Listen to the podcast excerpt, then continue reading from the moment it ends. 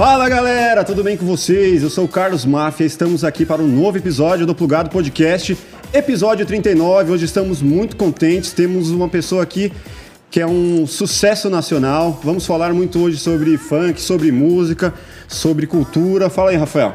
É isso aí, galera. Tô aqui equipado oh. hoje.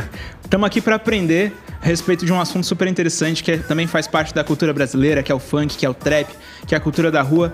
E vamos aí, galera. Antes de mais nada, é importante que você se inscreva no canal, que você ative o sininho para não perder nenhum dos vídeos aqui que a gente for lançar, nenhum dos conteúdos que chegarem por aqui, que você deixe o like, fortaleça a gente aqui para que essa mensagem chegue para o máximo de pessoas possíveis e comenta aqui quem que você quer ver no plugado, beleza? É isso aí, eu tenho uma grande satisfação de anunciar aqui ele, Guilherme Dantas, pra quem não conhece. Fala, Guimê. MC Guimê. É nóis, satisfação, Salve, plugado. Tamo junto, a todo mundo aí que tá assistindo. Forte abraço, beijo no coração.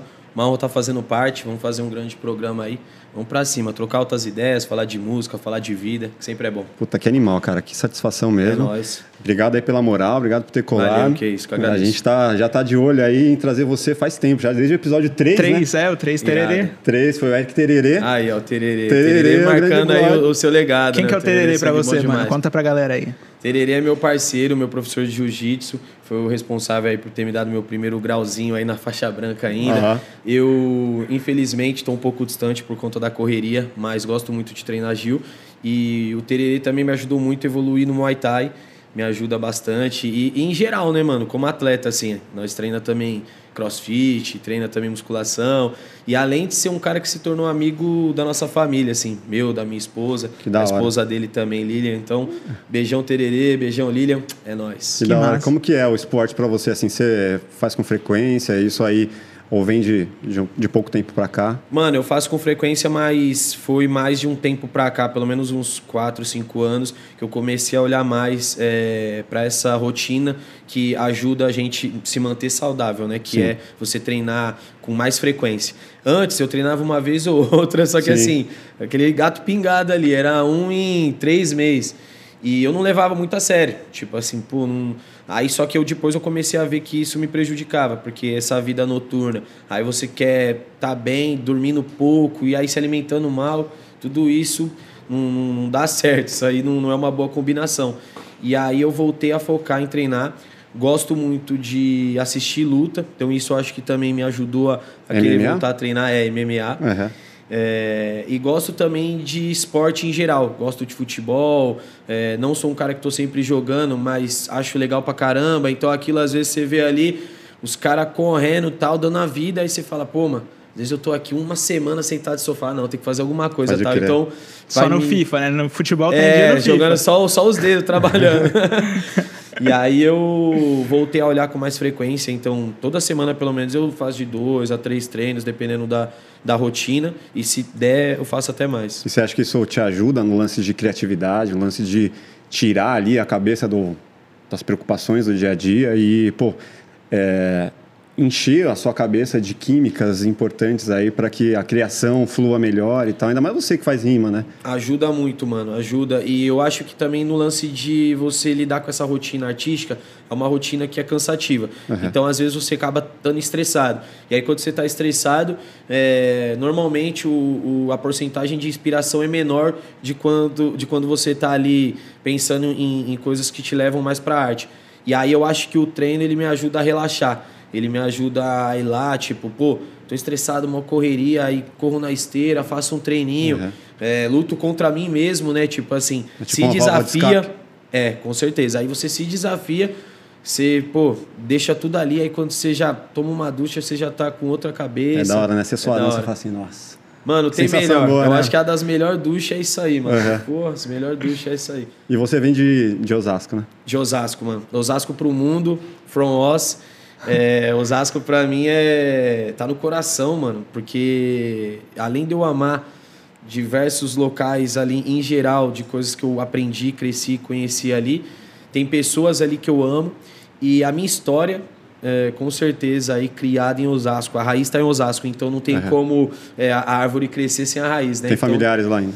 Tenho, tenho familiares, tenho amigos. Inclusive, ontem a gente estava casando aí, meu irmão mais velho, e foi lá. Então, família de lá, amigo de lá. E é pertinho aqui, né? Osasco. Do lado, do lado. Nossa, Engraçado. Que, e, e Osasco é famoso, né, no Brasil, porque, cara, a galera que é de lá, pô gosta de falar, gosta, né? Pô, sou de Osasco, sou de Osasco. E graças a Deus tem melhorado aí no aspecto da fama ali da cidade, porque falando assim, né, bem direto, é uma cidade que ela é muito rica em diversas, é, diversos aspectos. Hoje as maiores empresas estão localizadas lá, os caras fazem base lá. Uhum. É, o Até comércio... a própria Uber, acho. Isso, mano. iFood tá lá. tal, diversas outras. Uhum. E, e os caras também tá tendo uma crescente gigante em, em população, que a população é, gera, cidade, é, gera dinheiro na cidade, uhum. etc. Então é uma cidade que, por esse lado, é muito rico. Mas há 5, 6 anos atrás, eu me lembro de pegar, às vezes, um táxi, que aí quando falava pro cara que morava em Osasco, Osaka. ixi, o cara ixi. já ia, mano. Osasco é molhado, passou ali no jornal criminal e tal. Eu vou, é. vai com calma, amigão. Que você não conhece essas quebradas todas. que falava, ah, não, lá tem, é, tem vários é, meu, como que é quando pega no, no bar assim mata vários? Tipo. Chacina. Chacina. Sim. Né? É, porque teve, infelizmente, teve uma época de chacina, mano. Tipo, foda, mas não só lá, né? Várias quebradas tem. tem. Aí o, os caras pegou mal com ficou nesse, nesse flash aí. Só que, graças a Deus, a, a cidade é, tem provado, assim, ao contrário, o tanto de coisas boas que tem lá. E, inclusive, cara. É, hoje, mesmo não morando lá, como eu falei, eu frequento sempre lá, amo lá, tipo, me sinto seguro, me sinto uhum. bem. E recomendo aí a todo mundo. Colar em Osasco, já colar com os amigos lá, já vai cortar no barbeiro que eu corto, já vai conhecer a quebrada. Você se sentia com medo lá, mano, quando você era criança, assim, de morar naquele ambiente ou não? Não, mano, porque eu sempre fui muito da rua, assim. Meu pai e minha mãe queriam me puxar para dentro de casa. Então, não tinha essa então, preocupação dos pais também? Tinha, deles tinha mais, tá ligado? Quando meu pai uhum. via eu com pessoas mais velhas que eu e às vezes você se encontrava em situação que o cara tava ali fazendo alguma coisa errada, usando alguma droga, fumando algum baseado, e aí você tromba o cara e eu pequenininho. Mas eu já trocou, tudo bem e tal. Só que meu pai já ficava em choque, falava, meu Deus, não sei o quê. E eu também sempre fui cabeça legal. E os caras, normalmente, quando você tá numa quebrada, numa periferia, os caras fazem que se eles estiver fazendo alguma coisa errada, eles não influenciam a molecada a fazer, tá uhum. ligado? Eles não, não direcionam isso. É meio que uma é rotina real ali da, da vida, né, mano? Então você vê, só que todo mundo respeita muito, assim. Até porque não é uma tem... galera que tem filho também, Entendeu? Né? Exatamente. É. Tanto que você vê que os caras cobram quem assalta na quebrada, tá ligado? Tipo, se você vai lá e fez uma parada na quebrada, os caras falam, pô, não, aqui não é lugar para você assaltar e etc. Tal. É porque tem um, um, uma preocupação com a população que mora ali. Então uhum. eu, eu vivia tranquilo, mas obviamente quando ia para uma quebradinha mais distante, às vezes trombava na época de moleque, às vezes você arrumava uma treta na rua e tal, aí você ficava mais preocupado. e os contrinhos de futebol contra a rua de baixo, a rua de cima, tinha essas Rolava, rolava bastante. Eu também fiz escolinha, pouco também, tipo, fiquei pouco tempo, mas para mim foi uma diversão. É, eu acho que porque eu não, nunca, nunca passava das peneiras, mano. Alguma coisa tem errado, né? o cara da escolinha não me colocava para frente pros campeonatos aí, ó. Pô, rapaziada do Vila Isabel aí tá representando, fazendo um ótimo trabalho com as escolinhas também agora, é, nos tempos atuais. E eu fazia parte da escolinha lá e, além disso, eu ficava sempre na quadra, aquela da quebrada, no campo. Uhum. Então a gente vivia brincando, jogando bola com a rapaziada. Como que a música surgiu assim na sua vida? Então, a, estrada, pô, gostei de música, cara, acho que eu vou tentar, vou fazer umas rimas. Como que foi essa, esse Mano, primórdio? Então, começou por diversão um pouco porque eu conheci essa questão de funk, rap, trap e já me identifiquei de gostar de ouvir. Uhum. Só que aquilo para mim era um entretenimento, porque a gente não ouvia muita música. Por exemplo, eu ouvia a música em casa, mas era o que meu pai e minha mãe às vezes ouvia, e uma vez ou outra, né? Porque... Que o quê? Então, meu pai ouvia sertanejo raiz, uhum. então às vezes acordava de sábado, que era os dias que ele não fazia hora extra, ele, ele não trampava de sábado e ficava em casa. Aí ele já ia lavar carro, né? Eu acho que todo mundo aí do Brasil vai se identificar com isso. é, o máfia gosta também. Aí, ó, da hora. Aí meu, meu coroa já ia lavar o carro dele. Aí nessa que ele lavava, irmão, soltava um sertanejão lá, às vezes, ou numa rádio no carro, ou num CD que ele tinha em casa. O raiz mesmo. Qual Raizão. Reis. Teodoro Sampaio, Sérgio Qual que você Reis. lembra que tocava? Não, então, Teodoro Sampaio, Teodoro Sampaio. Você lembra de uma? Assim, Rio Negro e Solimões. Putz, cara. Tem aquela... Mas, mas essa casa tem goteira... Pinga em mim. Essa aí Essa eu não sei de qual é, de qual é. aí, ó. Então meu pai ouvia, mano. E, e, minha mãe já era mais do, do, do, da rádio, assim, tá ligado? Minha mãe é. gostava mais do que tocava, talvez, ali no momento, tanto pop, etc. E também de artistas que ela já era fã, como Ivete Sangalo, Cláudia Leite. Ela é. sempre estivesse né? passando na TV e tal. Pô, ela, mas ela na frente você gravou com a Cláudia Leite, né? Isso, graças a Deus foi um sonho realizado. Daqueles sonhos, tem alguns na lista que eu peguei e liguei pro Coroa na hora. Falei, pai, você não sabe, tô gravando aqui com tal pessoa. Então, tipo, eu, eu sempre me senti muito realizado em né? fazer isso. É, é. E, e ali eu ouvia a música só nos meus tempos de entretenimento, como eu falei. Por exemplo, quando surgiu a ideia do MP3, você colocava acho que de 10 músicas, né? Um fonezinho e tal. E aí eu tive aquilo. Eu pegava aquele fonezinho, ficava ouvindo música, aí baixava DVD, é, CD de rap, uhum. tipo, e ficava escutando as músicas e tal. Então, para mim, era uma, uma diversão nesse aspecto. Só que depois tornou uma diversão de que eu queria fazer aquilo. Então, eu começo a escrever letra. Uma primeira oportunidade que a gente tem na escola de fazer um. um sabe aqueles dias da escola que eles fazem é, diversas apresentações. Então, ele, eles reúnem na, nas salas de aula: Ó, seu grupo vai fazer uma apresentação, o que, que você gosta? Sim. Ah, professor, eu quero fazer uma arte numa tela. Então, se junta cinco alunos, fazem aquela arte na tela. Ah, eu gosto de rap, por exemplo. E aconteceu isso. Eu e alguns amigos se reuniu. Tipo concurso de talentos, né? Exatamente. Uhum. E eu, alguns amigos se reuniu e falamos que ia fazer o, o, grupo de rap, que era eu, Isaac e Gustavinho. Infelizmente, nunca mais trouxe esses moleques aí. Uhum. Mas a gente escreveu uma letra. E aí eu escrevi uns versos, tá ligado? Junto com os caras. O moleque escreveu bastante também. Uma letra assim, pô, uma folha é, praticamente cheia. E a letra falava assim, é, por exemplo, eu não lembro exatamente, mas as palavras meio que improvisando seria: Ei, mano, não seja mané, sua cabeça não foi feita só pra usar boné, tá ligado? É. Tipo umas paradinhas ah, assim. Legal. E aí a gente pegou e e fez aquilo e levou pro, pra apresentação da escola. É. Fiz até um break meio. Meu break era moiado. Já fizemos uma brincadeira ali e beleza, e cantamos tal. Então me identifiquei com aquilo, só que de diversão. E aí, intervalo de escola, a gente começou a brincar com rima. Então, tum, tá, tá, rimando e brincando com o outro. Comecei a, a, me identificar com aquilo. Não me sentia confortável em, me apresentar, às vezes, com pessoas que eu não conhecia, brincava com um amigo ou outro, mas me sentia ainda muito.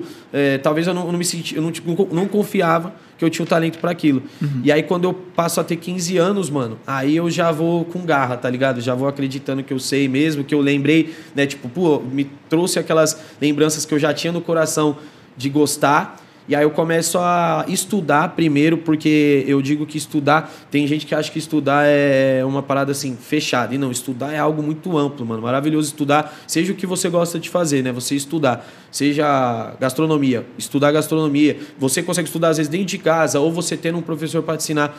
E no meu caso, música, eu comecei a estudar dentro de casa eh, e procurando, pesquisando. Com o que tinha ali na Exato. Mão. Vem internet, mano. Internet ajudou muito. Então, por mais que era fracionado a internet lá em casa, porque era o computador tubão e, e meus pais dividiam em, né, tipo, ó, só você vai usar agora, só você, tá? Mas já não era conexão de escada, né? Já então, era... teve o começo da discada, mas aí depois veio a, a, aquela mensalzinha ali, tudo uhum. de boa, tudo certo, que já não dava isso cair. Mas a discada, pelo menos, já rodou uns bons MSN no madrugada, Pode né? Crer. Porque madrugada só caía menos. então a gente sempre curtiu isso de internet. Aí na internet eu começo a pesquisar.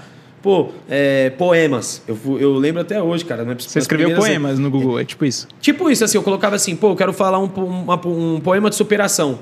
Ah. E aí você lê três poemas de superação, irmão, você já traz três referências animal tá sobre superar. Uhum. Aí já tá inspirado. Aí você pega uma palavra daquela ali e coloca na sua letra, quando você vai ver, você criou uma letra, tá ligado? Tipo, e foi o que aconteceu com as minhas primeira, primeiras letras, assim, que eu me senti é, um MC praticamente pronto para voar, né? Eu acreditava nisso, falava, agora vai chegar a hora. Uma letra, até para dar um exemplo musical, cantando a composição, chama Eu Jaquis, que foi uma das primeiras letras que o, os meus fãs começaram a falar que eu tava com uma caneta afiada, falei assim, nossa, mano, isso tá muito bom, me identifiquei, me emocionei, gostei. E aí eu vi que a galera tava comprando mesmo ali a minha arte, a minha treta, falou assim, putz, mano, tô junto com esse mano, acredito é. no trampo. E essa música, ela, ela conta uma história que eu peguei é, muitas coisas da minha realidade com realidade de outras pessoas que eu via no dia a dia e coisas que eu achei que seriam é, elegantes assim de você ter uma composição no sentido de é, palavras é, inteligentes, sobre, sabedoria, poesia. Uhum. Então a música fala assim, ó. Desde menor nunca tive juízo, de vez em quando eu não tinha noção. Eu já quis ser pastor, eu já quis. Eu já quis ser ladrão, ladrão não deu, faltou disposição. E pastor eu nem estudava religião. Mas eu sei que queria, eu sei, nunca tive razão. Mente confusa, oficina do cão. Tem que controlar o que tá descontrolado.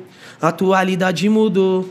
Mundo tá revirado, tem que manter seu ponto de equilíbrio, mesmo se tiver desequilibrado. Tem que ter muita força para não cair na tentação do diabo. Então, tipo, eu falava meio que, tá ligado? Coisas ali e que eu, por ser moleque novo, às vezes nem meu pai acreditava que eu ia trocar essas ideias, tá ligado? Assim, Porra, não, esse moleque tá tirando essas coisas. Exatamente. Então eu fui estudando e compondo, mano. E aí, graças a Deus, o crescimento veio acontecendo no trabalho. E por que funk? Funk porque eu tinha muita proximidade com o funk e o rap, então acredito eu que se não fosse para ser funk seria rap. Uhum. Mas o rap, como eu falei, ele veio nessa época que eu me divertia e eu coloquei na cabeça que seria muito difícil para mim. Tipo, falei, mano, não vai dar certo, não tenho ninguém da família que é da música, meus pais não acreditam. Né? Normalmente, às vezes, eu via parente julgar, criticar, porque falava assim, ah, esse moleque não vai dar em nada, tal, ou às vezes até vizinho tal pô, esse mano aí só fica aí, não sei o que. Aí eu falei, ixi, mano, isso não vai dar certo. E aí quando eu começo a escutar bastante funk, funk que tinham, tinham letras conscientes, eu volto a falar, mano, é, eu acho que eu tenho que fazer isso. E, e, o beat do funk, ele, pra gente, assim como eu sempre gostei de rimar e escrever, ele naquela época, para mim, ele era mais dificu é, menos dificultoso do que o do rap para escrever. Uhum. Eu senti que eu tinha mais argumento ali para cantar em cima do beat do funk, a melodia do funk que eu podia criar do que do rap. Só que aí, com o passar da caminhada, graças a Deus, eu começo a fazer vários rap também, porque tava no sangue. E aí trabalho com os caras aí que hoje são, são os maiores, né, mano? Trabalhei, graças a Deus, tive onde trabalhar com a LJ do Racionais MCs. Oh, já Trabalhei ele, já. com o MC da, né, mano? Fiz os feats com ele, como País do Futebol, Gueto. Qual que era o, o beat do funk naquela época? Já era o tu, tchá, é, sempre teve esse. Então, não, esse mais que era mais é, perto do 130. Né? É, tinha o do Rio, só que o do Rio eles. Quando eles... era rap ainda. É, também. Só que nessa época que eu já comecei a escrever, era o, eu era muito fã do funk da Baixada Santista. E aí é mais o rasteirinho, que os caras normalmente chamam, ou o tamborzinho, o atabaque, que aí faria tipo. Tum, tchac, tchac, tum, tum, tchac, ah, sim. Tchac, tchac, tum. Uhum. Que esse é o, com a boca mesmo, mas nesse mesmo tempo. Uhum. E aí você cantava essas melodias mais ou menos igual eu fiz agora. Tem uma outra que tipo, é, tá difícil. Aí vem. É, tá, tá ligado? E aí você vai. Era isso. Então, no, nesse, nesse fluido, nesse swing do, do funk, eu comecei a me encontrar. Inspirado por quem? Do, da, da música daquela época que tava bombando, assim. De início, Racionais MCs, uhum. com certeza, porque nessa época que eu contei aí de 11, 12 anos, eu era muito fã e eu, pô, admirava muito as letras, eu comecei a aprender muito com que os caras é, colocava ali em pauta é, o DVD dos caras, muito artístico. Qual que era na época? Era o é, Mil Trutas, Mil Tretas. Esse, ah, já foi é, depois, hein? É, esse DVD é. eu achei surreal. Então, eu, eu falava, mano, é, é uma parada. É que você é novo, né, cara? Já tô pensando lá atrás ainda. Tipo... Sim. É, mas essas músicas também, tipo, O Homem na Estrada e tal, a gente já ouvia, só que eu tive mais proximidade mesmo nessa época aí. Uhum. E outros grupos de rap também. Teve um grupo também que marcou bastante para mim que se chama SNJ, Sim. Somos Nós a Justiça. E aí foi um CDzinho também que eu tive. Eu não me lembro como arrumei, se foi algum amigo que emprestou, eu gastei o dinheiro que eu tinha, mesadinha, alguma coisa assim em casa. Mas eu, eu vi esse CD praticamente sempre. E aí ele tem uma música que é Pensamentos, que é muito louca a música tal. Então essas músicas me ensinavam muitas coisas. É, se tu lutas, tu conquistas. Então eu falava, mano, Já se eu lutar, eu vou conquistar. E aí na música eu já venho inspirado por isso. E no funk eu me inspirei bastante. É, inicialmente, alguns caras do Rio me trouxeram bastante referência, como MC Ticão, Frank, MC Smith, é, o próprio Mr. Catra, mas o Mr. Catra não na questão da composição e letra, porque eu, eu não, não, tinha muito essa, essa versatilidade para fazer o estilo de letra que ele fazia, mas no sentido de ser um artista mil grau, um cara que chegava na, nas grandes TVs Atitude. e etc. Atitude, uhum. style também, né? Então eu já me identificava. E aí em Santos eu começo a curtir muito funk da Baixada Santista, MC Felipe Boladão, MC Lon, MC Primo eu já curtia, é, MC Careca. Então algumas músicas que eu fui escutando, Duda do Marapé, que era uma música que eu já escutava muito, só que aí quando eu volto a cantar funk eu já trago ela de novo para uhum. pro meu, né, pro meu HD. Mas como que estava o cenário do funk naquela época? Existia já uma, uma cena ali ou estava tudo muito primórdio ainda? Cara, assim, é, comparado ao que está hoje, sendo né, muito sincero, ele era bem pequeno, porque hoje muito grande assim o cenário, eu fico até impressionado. Uhum. Mas já existia assim, porque tinham pessoas que faziam com maestria ali o seu trabalho. Era um, uma quantidade menor de artistas, empresários e empresas, mas tinham pessoas que já trabalhavam, mano, e representavam, tá ligado? Sim. Tipo, me inspiraram a, a, a acreditar que o movimento me daria dinheiro, me faria acontecer. Mas tinha algum artista já numa gravadora grande, alguma coisa assim? Então, cara, é, eu não acredito que tenha tido com gravadora já pelo menos fechada e etc. Mas eu me lembro, por exemplo, do Catra, como eu citei, fazer grandes parcerias. Então uhum. você via ele fazer parcerias com talvez gravadoras, com é, TVs, com sempre estava no mainstream. Então esse cara era uma referência nesse, nesse nível. E outros era mais a vertente, tá ligado? Que de certa forma só quem gostava também, eu acho. Underground, era, né? É, é underground, porque uhum. não chegava tanto no, no pop, a não ser que os funks pops, como por exemplo DJ Malboro e etc. Sim, sim. E teve uma novela, que eu não me recordo o nome, só que a novela também, junto com o Tropa de Elite, esses filmes que foram grandes sucessos, novelas que foram grandes sucessos, trouxeram um funk muito evidência, né? O Rio de Janeiro era muito forte em ter é, artistas do funk, como também a Furacão 2000. Então esses funks foram grandiosos. Eu acredito que todos eles devem ter tido parcerias com gravadores, etc. Mas, tirando essa galera, a galera mais que eu curtia, era muito mais underground a cena. Uhum. Cara, você falou do, do rap, né? Que você falou que você se sentia mais confortável, de certa forma, rimando no funk, tá ligado? Será que é, esse negócio do rap. Eu, eu tenho esse negócio, não sei se, se você se identifica. Mas eu penso assim, pô, se o rap é o mais difícil e eu quero provar que eu sou o cara, então eu vou provar que eu vou ser muito bom no mais difícil. Por que, que você, você, sente que você não teve isso naquela época, assim? Porque, como eu, eu falei assim, né? Com 12, 11 anos, eu tinha tido essa experiência com o rap, mas eu tinha achado algo muito distante no sentido de que não ia dar certo nada, tá, tá ligado? Não vou ser artista. Mas não é pela realidade que você Pela vivia? realidade, é. não, não pela questão técnica. Uhum. Mas quando venho 15 anos, aí eu já fui nessa questão técnica. Sim. Já falei assim, mano, naquela época lá eu já achei que eu ia virar nesse, nesse segmento vi que não, não, talvez não. Aí eu já escuto os caras milhão na parada fazendo um trampo bem feito. E, e os caras que eu já era fã também das antigas, com aquele jeito, né, é, maestro de ser. E aí eu falei assim, não. Já, e, e, eu curti o funk, comecei a brincar com o funk em é, bater palma e rimar. Era mais falei, divertido, ah, é, Não, e eu já sério. tava mais dentro ali, tá ligado? Tipo, uhum. é, por exemplo, se fosse um, num sentido de, de futsal e, e, e, futebol de campo, eu já tava jogando futsal, tá ligado? Eu falei, Sim. ah, não vou arriscar ir pro futebol de campo e não aguentar correr, é. tipo isso, tá ligado? Eu, eu, vejo, até pela experiência que eu tive de ir lá na Vila Fundão, lá para fazer para fazer uma gravação lá, que a gente tá, vai fazer um, um curta ainda. Eu fui conhecer lá, conheci através da Martinha lá, o pessoal certo. lá da Vila. É, tem, as lo, tem a loja lá. A loja é, da Fundão, né? Da Fundão. Sim. E aí ela me apresentou tudo lá e aí eu falo, pô, é uma realidade que eu não conhecia a fundo, né? Sim. De onde eu, eu cresci na, na Vila Matilde, Zona Leste, não é, não é a, a, mesma realidade. Então eu, eu fico pensando, né? Não sei se era o seu pensamento na época, mas como eu vou falar de uma parada tão profunda como Racionais fala, e com tanta propriedade que eles têm, ela conta as histórias. Sim. Que é, pô, várias das letras lá que tem do, do, do rap dos caras é por conta de situações que aconteceram lá e que ela lembra até hoje como, como se fosse ontem. Sim. É, é, até, até tem uma que fala: A mina morta e estuprada devia estar com muita raiva, mano, quanta paulada. Ela falou: Mano, aconteceu isso aqui. Certo. Encontraram a mina lá e foi a história. Eles retrataram aquilo ali que era a realidade ah, deles. Quem não está nessa realidade, você acha que fica meio falso você querer falar sobre ah, acredito que sim. Tipo, a princípio, eu hoje com um pensamento muito mais maduro, eu acredito que a arte ela é muito livre, né? Então, tipo assim, eu, eu no caso como artista, eu tenho um ponto de vista que eu não poderia criticar o vamos ser bem direto talvez o playboy que faz o rap e também não o, o, o maloqueiro que faz música de boy uhum. porque mano é liberdade tá Sim. ligado tipo é igual você fala do Fábio Braza né ah você não tem é tá ligado é liberdade você se você tem talento rap. exatamente tipo tá ligado chega nesse ponto. a arte ela é livre e tanto uhum. nas letras você pode criar histórias onde que talvez você não é, esteve ali presente, mas você criou uma história, né? Como é, igual vocês são muito ricos em, em, estrutura no sentido de ter uma caminhada aí da hora no, no mundo de publicidades e, e, filmes, etc.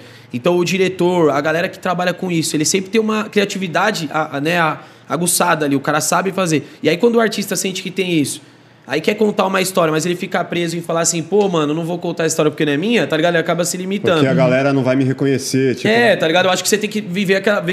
respirar aquilo. Não pode também só contar, é, cantar ou contar aquela história só para você querer se aparecer, né? Como Sim. tem gente que faz.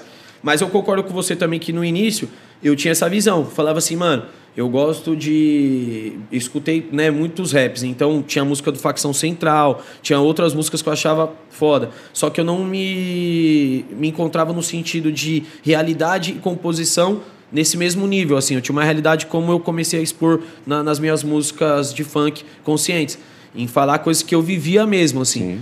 Que de certa forma elas talvez possam podem ser enxergadas de forma mais leve para quem escuta de cara, assim, né? Isso é muito mais motivacional do que não é que a um história protesto. dos caras seja depressiva, mas é, é muito mais uma questão de protesto ali, né? De você Sim. retratar uma realidade dura, né? Isso. Uma... E, e, eu me senti assim, eu falei assim, não, então acho que eu tenho também, eu acho que isso ajudou um pouco. Mas hoje eu sou de acordo que o cara tem que, tá ligado? Ter essa liberdade dele, tem artista, tem MCs de funk, é, que sempre fizeram esse tipo de letra, por exemplo, mais pro lado proibidão. E o cara se identifica com aquilo, ele é um bom artista naquela área, ele tem um público de fãs naquela área. Então, tipo, mano, o cara tem que ver aquilo, assim, eu não sou a, a favor do cara ser não, não, não pode ver aquilo, ou não, tem que regrar. Eu acho que cada um tem o seu público, só brilha para todos. E eu também acho legal quando o cara faz aquilo com é, imagem artística, assim, né? O cara uhum. transforma aquilo em arte. Eu acho foda. Eu falo assim, mano, que da hora. O cara colocou ali a realidade dele, falou daquela situação ali, falou de uma outra parada ali que muitas pessoas vão criticar, mas ele fez uma arte, fez uma música, fez uma fez versos, né? Fez letra, fez um, um videoclipe, uma história, tal. Então acho legal. Cara, eu lembrei de uma coisa com vocês falando disso, que esses dias eu estava assistindo o um documentário na Netflix do Chico Buarque e ele fez uma música, não lembro agora o nome da música, mas ele fez uma música que ela fala através do ponto de vista de uma mulher. Certo. E aí ele foi entrevistado num programa de TV, coisa assim. E aí ele tá lá, ele recebe a pergunta do repórter, o repórter faz uma pergunta no sentido assim: "Você, você por acaso é homossexual ou coisa assim?" Certo. E ele responde, cara, de um jeito tão genial que ele fala assim: "Eu dentro da minha música eu posso representar a pessoa que eu quiser." Então eu sou, eu posso ser a mulher, eu posso ser o homem, eu posso ser o trabalhador, eu Boa. posso ser o cavaleiro, eu posso ser o juiz, eu posso ser quem eu quiser. Posso ser o suicida? Pode. Da, da construção? Então animal, é, animal. é a respeito de ser um eu lírico dentro da letra, sacou? Animal, animal. Que é, você pode interpretar papéis. Isso é muito massa. Sim. Né? Eu tenho música que eu tô compondo, cara, que graças a Deus, assim, eu agradeço muito a Deus a ter essa chama acesa no coração que às vezes eu me arrepio inteiro e aí até o jeito de eu escrever muda, tá ligado? Aí eu falo, porque eu gosto de escrever no papel e caneta. Uhum. Celular eu, eu escrevo às vezes, porque a, a tecnologia tá avançada. Então às vezes você vai gravar um negócio, você vê os amigos tudo ali já no celular rápido também, você já fala, ah, por conta dessa agilidade eu já vou fazer aqui no bloco de notas. Mas eu gosto de escrever com papel e caneta e tal. E aí diversas músicas, mano, são inspirações também surreais, assim, que eu falo, nossa, cara Estou com o meu coração, me emociono. Parece que eu sinto pessoas que não estão mais presentes comigo, como familiar ou amigo próximo, ou alguma história que me lembra um, um, um passado que me marcou muito no coração. Então, tudo isso tem a ver com, com o que você falou, né, do Chico Buarque. Tipo, é uma inspiração, cara. Então, você tem que ser aquilo, você tem que deixar ser o seu coração Fluir, mandou você é. ser. Se transportar, né? Isso, você conseguir conduzir ali tudo que você está sentindo e transformar em. É isso. Em... O Danny Black falou isso, né? Falou. E, e, eu sinto isso também, cara. De vez em quando eu pego para compor. Tem, uma, tem umas paradas autorais que eu nunca lancei, mas estão tá no processo. Legal. E, e eu sinto isso também, de acordo com o que o Danny Black veio aqui e falou pra gente. É, esse canal, não sei se você sente isso, é como se fosse um, um canal que você acessa, tipo, nas Sim. ideias, para você canalizar, é, né? Canalizar, exato. Sim. Você não tá criando, você tá co-criando a parada, tá ligado? Tá fluindo através de você, você tá passando pro papel. Irado. Tem muito a ver com isso, é verdade mesmo. isso existe? Existe, com certeza, mano. Porque na hora que você se conecta ali, você você é igual, você se surpreende. Você fala assim, nossa, mano, não imaginei que eu tinha isso aqui. Uhum dentro de mim tá conectando, então vai. Tanto que quando trava, trava. Aí você é. fala assim, peraí, vou respirar, vou beber uma água, é. vou olhar pro céu, é. já volto. E aí compõe de novo. É, muito é você, você faz, vai se conectando. Faz com a alma, né? É. Sim. Agora, uma coisa que, que até seria legal você me explicar ou explicar para quem não conhece, né, é a questão do, do funk ostentação. Certo. É, lá no início já tinha esse estilo, funk ostentação, como que era? É, ou não, isso foi, foi crescendo conforme a sua caminhada. Você tem 12 anos já de, de sucesso? É, agora, é, de, de carreira, 12 a 13 anos. Vai fazer agora 13 anos nesse ano de 2022. 13 anos. Há quanto tempo existe o funk ostentação? É uma Mano. coisa mais de São Paulo, funk ostentação. Então, é, quando ele foi é, rotulado, assim, podemos dizer, com o nome Funk Ostentação, de fato ele ficou muito com essa conexão com o funk de São Paulo. Uhum. E os artistas, os MCs, e querendo ou não, como eu já vivia muito funk, ele, a, pra quem não vivia tanto funk, parece que ele surgiu ali. E, e de, de fato não foi. Tipo, ele antes daquela época, ele já existia, com alguns até mesmo desses MCs que eu citei, que eu já me inspirava, em diferentes é, formas de escrever. Então, por exemplo, um MC às vezes ele não falava que ele estava contando nota dentro de um carro, mas ele falava assim que ele superou e tá com um cordão de ouro, tá ligado?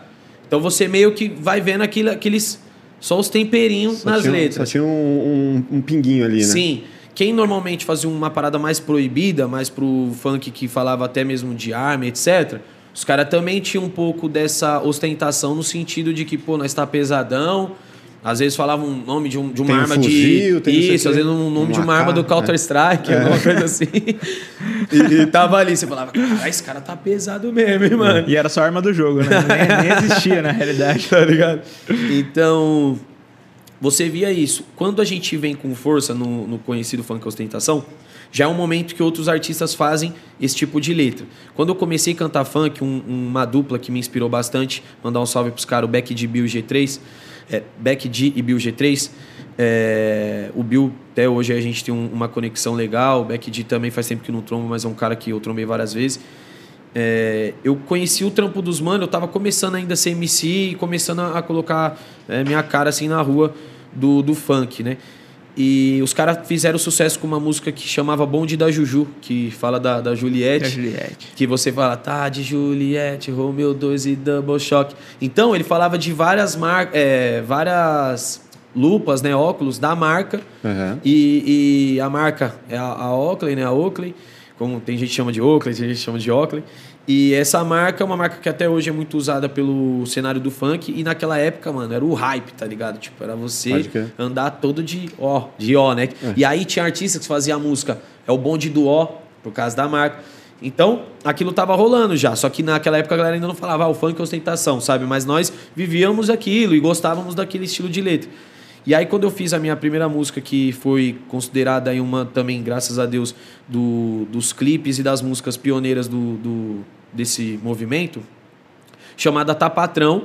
Eu já tinha escrito algumas outras músicas que tinham um tema ali que falava um pouquinho dessa conquista, mas não daquele jeito. Então, quando eu fiz Tá Patrão, eu já tive duas visões, assim. Eu conectei o Conde, que é o Conrad Dantas, é, Condzilla, para fazer o clipe comigo.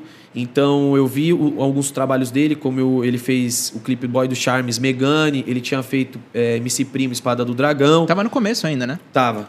Bem no começo. E a Isso. história dele é bem legal também, né? Que ele apostou num cenário que Sim. ninguém apostava na Isso. E aí nessa, quando ele apresenta o trabalho dele, né, pro, pra, pra galera ali que tá conhecendo, pra galera que já conhecia o funk, eu, pô, admiro, dou um salve nele e falei, mano, vamos conectar, vamos fazer um, um trampo. E apresento o Tá Patrão, porque eu já não queria, como era meu primeiro clipe é, no nosso vocabulário dizendo, tipo, no meu primeiro clipe bala, né, tipo, eu tava acreditando muito nesse Uhum. barato. Falei, mano, Tá investindo. esse é o clipe. E, e, tipo assim, exatamente isso. Pra mim, eu falei, nossa, vou investir minha vida. E o, o total do bagulho foi um e meio, mano. No máximo, assim, Caralho. 1.500 reais. Tanto que eu falou saudade de gravar um clipe com um e meio e tal, né? não faz mais nada. Pô, um e meio do jeito que tá, você não compra uma aérea, uma ponte aérea de 50 minutos. não aluga uma câmera. É, tá ligado? Exatamente. E aí, beleza. É, entro em contato com ele e apresento a Tá Patrão. Ele gosta, fala, mano, da hora, dá pra fazer um, um trampo da hora. Que a música é totalmente ostentação, né? Podemos dizer assim. Só que de uma forma que eu sempre gostei de dizer bastante. A Tá Patrão, ela já diz no nome, Tá Patrão. E por que, que eu quis dizer isso? Porque lá na antiga eu não era patrão, entendeu? Então tá. Se, se eu fosse falar assim, sou o patrão, sempre fui, tipo, sou o patrão. Não, eu falei, tá patrão. Tipo, minha vida mudou. Uhum. E, e profetizando aquilo também, tá ligado? Porque, de fato, graças a Deus, era uma realidade que eu já via, Mas às vezes as pessoas que estavam do meu lado não via ainda. Como, por exemplo, eu comprei meu primeiro carro com funk. Ok, popularzinho, pá, simples. Aí, é, meu primeiro funcionário veio através de eu ser um cantor de funk, porque é, por mais que eu tinha feito festas, etc, outras coisas, eu não tinha tido ainda aquela responsa de você sair do serviço e pagar o mano que tá trampando com você, tá ligado? Sim, Era o que? O DJ? Né? É, DJ, só que também motorista. Produtor. Road. É, não, não, era, não era outros caras também, mas tipo assim, um motorista, o DJ e o road, que era o que eu vi que era o necessário para mim para eu ir aos shows, porque eu já tinha notado que aquilo fazia rodar, tipo, tinha MC que só, só com isso andava, tá ligado? Que empresário? Um dia você teve, assim? Tive. A, a, naquela época, eu mesmo me meti o louco que era meu empresário, né? Eu colocava no Orkut lá, por exemplo, contrate ID do Nextel, um é, asterisco 7321. Que cai para você mesmo contra a voz. Entendeu? Aí eu colocava assim lá, é, falar com o Guilherme. Só que eu era o Guimê, entendeu? O uhum. Guilherme era... Aí às vezes eu falava pro brother, eu atende aí, mano. e, e, tipo assim, atende aquilo, né, mano? É um ano, uma ligação. Mas tudo bem. e, e, e, nessa, quando eu faço tá patrão, eu falo dessa parada, tô patrão, tirando onda, tô com um carro bom, é, e os kits, né, as roupas. E aí minha quebrada, graças a Deus, já estava fortalecendo, abraçando o trampo. Então nós fez no campo da quebrada. Por conta dessa estrutura tão simples, só que no, na arte acabou ficando genial, ela, ele teve esse, esse orçamento muito baixo. Porque aí eu peguei, contratei o clipe do Conde, foi mais ou menos um K, eu acho. Ele, ele e a equipe bem reduzida, era ele mais um mano, eu acho. Uhum. Ele mesmo filmando. E ele já entregava um making off junto tal, tinha um pacotinho. Devia ser como DSLR, uma 5D, sei lá. Putz, de, de, é, de nome técnico assim eu não, não vou me recordar. Mas, mas... era a câmera pequena. Era, era, uhum. que ele já gravava assim na mão, exatamente. Uhum. É. E, e aí a gente grava Tá Patrão contando essa realidade com o, o, o, meu carro. Ele era até um carro legal assim para mim na época, que era um, um Civic, eu achava bem legal assim, mas eu achava que ele não tava tão interessante para passar no clipe. Então nós pedimos o carro para amigo, tá ligado? Eu tinha um, eu tenho um amigo meu que na época o pai dele tinha um Camaro, aí eu já, ô, traz esse Camaro do seu pai e tal. Aí já, já pegamos, é, já sacamos o Camaro no clipe. Aquilo fez sucesso, mano. Que aí os caras me trombavam na rua, ah, você não é MC lá do clipe do Camaro e tal. Então, Já cria uma identidade, né? Tá ligado? Depois aí... virou do Citroën, que ficou é, mais... exatamente. mais legal. e aí nessa, mano, o... esse mercado já tava cheio de MCs que faziam isso, como esses que eu falei agora há pouco, e também outros que na... naquela mesma época fazia. Tem um brother meu que é meu irmão, mandar um abraço aí, MC Long. Naquela época o bichão já arrebentava e fazia muito sucesso. E a gente já era amigo, e aí ele também faz algumas músicas voltadas a, a, essa ideia, já fazia outras. Ele tinha uma música que eu gostei muito e inclusive foi inspiração para mim, que era é, Chora que chora, novinha chora. Tipo, a mina meio que abandonou ele, aí hoje ele tava de navona e tal, tá ligado? É. Então isso tinha, é, tinha essas referências nas músicas. É, Nego Blue, MC Nego Blue também fez umas músicas bem legal que tinha esse tema e outros artistas, né? O próprio Daleste, é, Dedê, MC Dedê, que é um parceiro meu, MC Rodolfinho, que é de Osasco, cresceu ali na mesma quebrada que eu. A gente foi dupla no início, só que nessa época a gente já tinha o trampo solo. Ele fez uma música que falava: Ai meu Deus, como é bom ser vida louca, tipo, bolso esquerdo só tem peixe. É, o direito tá cheio de onça. Ai meu é. Deus, como é bom ser vida louca. MC tal. Rodolfinho. Então, falava desses temas e aí, mano, a mídia veio em cima, porque o funk tava tendo uma crescente. Eu acho que esse, esse audiovisual do, do, dos clipes, etc., ajudou pra caramba Fez toda também. A diferença, né? E aí a gente chegou nas cabeças. E aí ficou conhecido como funk ostentação. Mas, como eu sempre falei e gosto de deixar claro, assim, nas minhas músicas, eu fui falar no nome ostentação, a palavra ostentação, não que eu tenha nada contra, até porque eu sou muito maduro para entender o senti os, os mil sentidos que a palavra tem. Mas o ostentação eu vim falar recente, assim, de um tempo para cá. Antigamente, nessa época mesmo, que ficou muito forte, eu não falava o nome ostentação nas letras, porque eu até achava que talvez ia pegar mal, porque a minha ideia era falar da superação, tá ligado? Sim. Tipo, de eu ter crescido, estourado.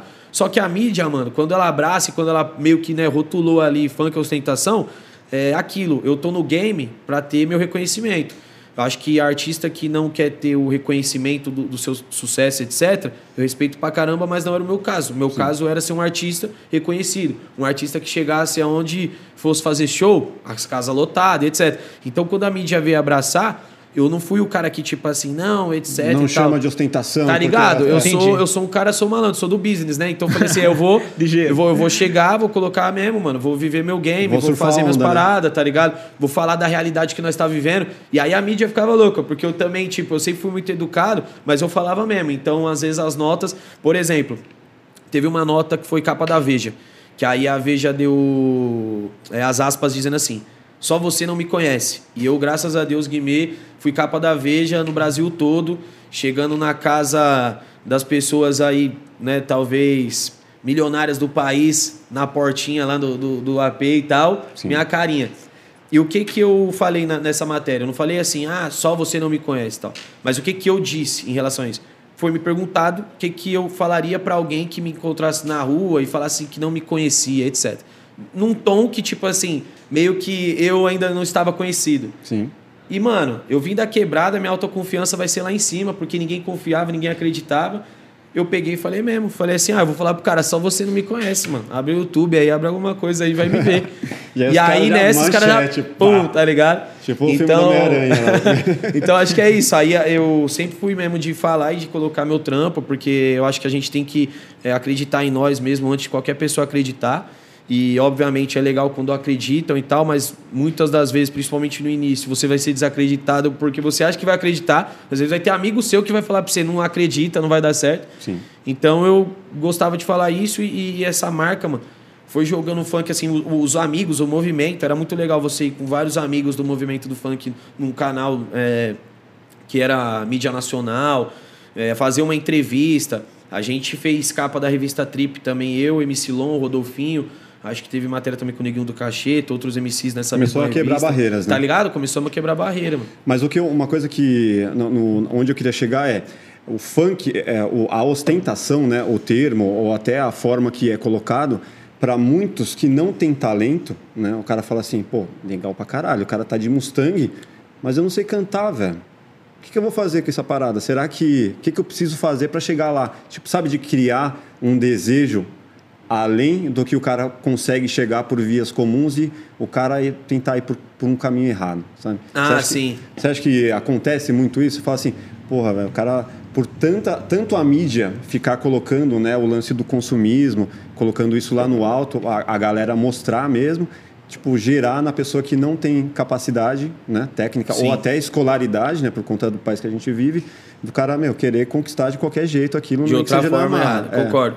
O, o motivo, assim, de eu sempre cantar esse estilo de funk com consciência tranquila era saber que antes de nós, vários já fazia, tá ligado? É. Não musical. Eu falo e costumo dizer isso em entrevistas minhas. É, para mim, a ostentação, ela já era só tapa na cara desde uma novela que eu via quando criança dentro de casa. Por quê?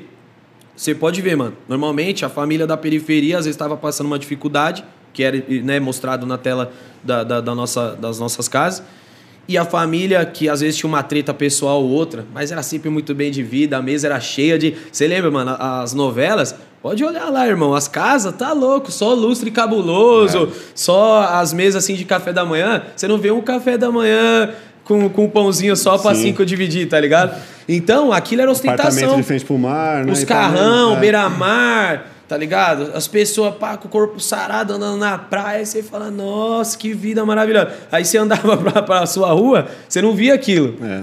Então eu. Calçada, nos buracos. Tá ligado, irmão? Então, quando eu comecei a ganhar um, um dinheiro, um reconhecimento, eu fiz questão mesmo assim de mostrar pro meu público, pra galera que aquilo estava dando certo uhum. e ainda mais dessa forma artística que a galera começou a falar de música e começou a expressar, como eu dei esses exemplos de galera que falava assim, pô, cheguei, comprei um, uma corda de ouro, comprei um carro, etc. Eu começo a colocar aquilo ali como, graças a Deus, realidade de vitória, mostrando para os fãs, falando assim, tanto que tem fã meu que eles falam um papo para mim que, pô, resume muito isso, que eu fico muito feliz e grato tem fã meu que fala assim: passei a acreditar que eu ia ter isso por causa de você. Eu já trombei esses dias, os caras que trabalham comigo sabem disso. É, não faz no, no, máximo um ano, assim. Eu tava no show em Santa Catarina. O mano falou que o primeiro carro que ele tinha comprado foi por causa de mim, por causa que ele acreditou, e aí arrumou um trampo.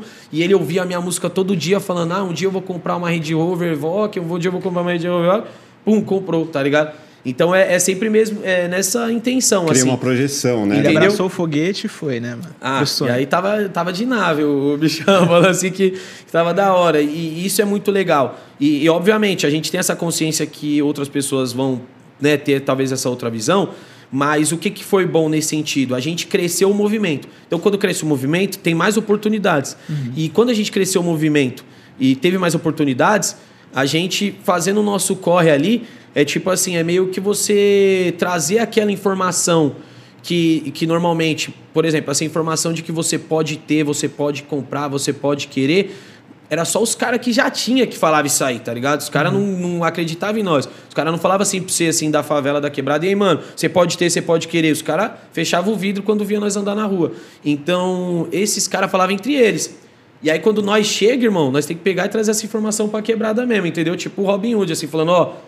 Você pode ter, irmão. Você pode querer. Você é mil grau. Não é Você acredita né? isso, entendeu? Você pode ter o carrão. Aí eu gosto muito de falar isso. Até porque quando você tem o carrão, você vê que o carrão não era nada. Que o carrão, se acabar a gasolina, tem que ficar parado. Se furar o pneu, pode ser. Não tem pneu blindado ainda. Não tem. Yeah. é, assim, tem só um- uma marca que eu não vou citar para não fazer público, mas tem uma marca que já tem, né? Esse pneu blindado. Mas não tem o pneu de ferro ainda, não tem, mas tá mas ligado? é, é outra coisa. Muitas vezes, quando a pessoa alcança né, esse sucesso financeiro, né, tudo que é, o capitalismo pode te oferecer, a grana pode te trazer, o cara fala assim: puta, peraí, mas não tem uma mina, ou não tem um Meu filho. familiar, É, minha pessoa e, ali. Puta, e meus pais, velho, que eu não tô dando, nem, nem dando atenção mais. Aí a Sim. pessoa para e reflete. Dinheiro não é "Caralho, tudo, né, mano? Concordo. Parei pra tantos anos para fazer essa parada e agora, mano. Uma, esqueci- mais uma parada interessante, a até com essa frase.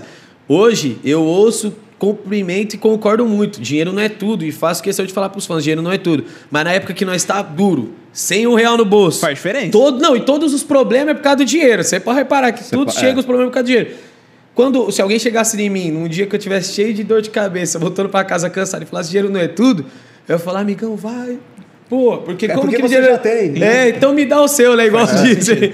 Só que é louco, mano. Aí quando você tem, por isso que eu acho legal que a pessoa tem que correr atrás mesmo. Eu era um moleque que eu costumo dizer isso, mano. Eu, pelos problemas financeiros que minha casa passava, graças a Deus eu não passei fome.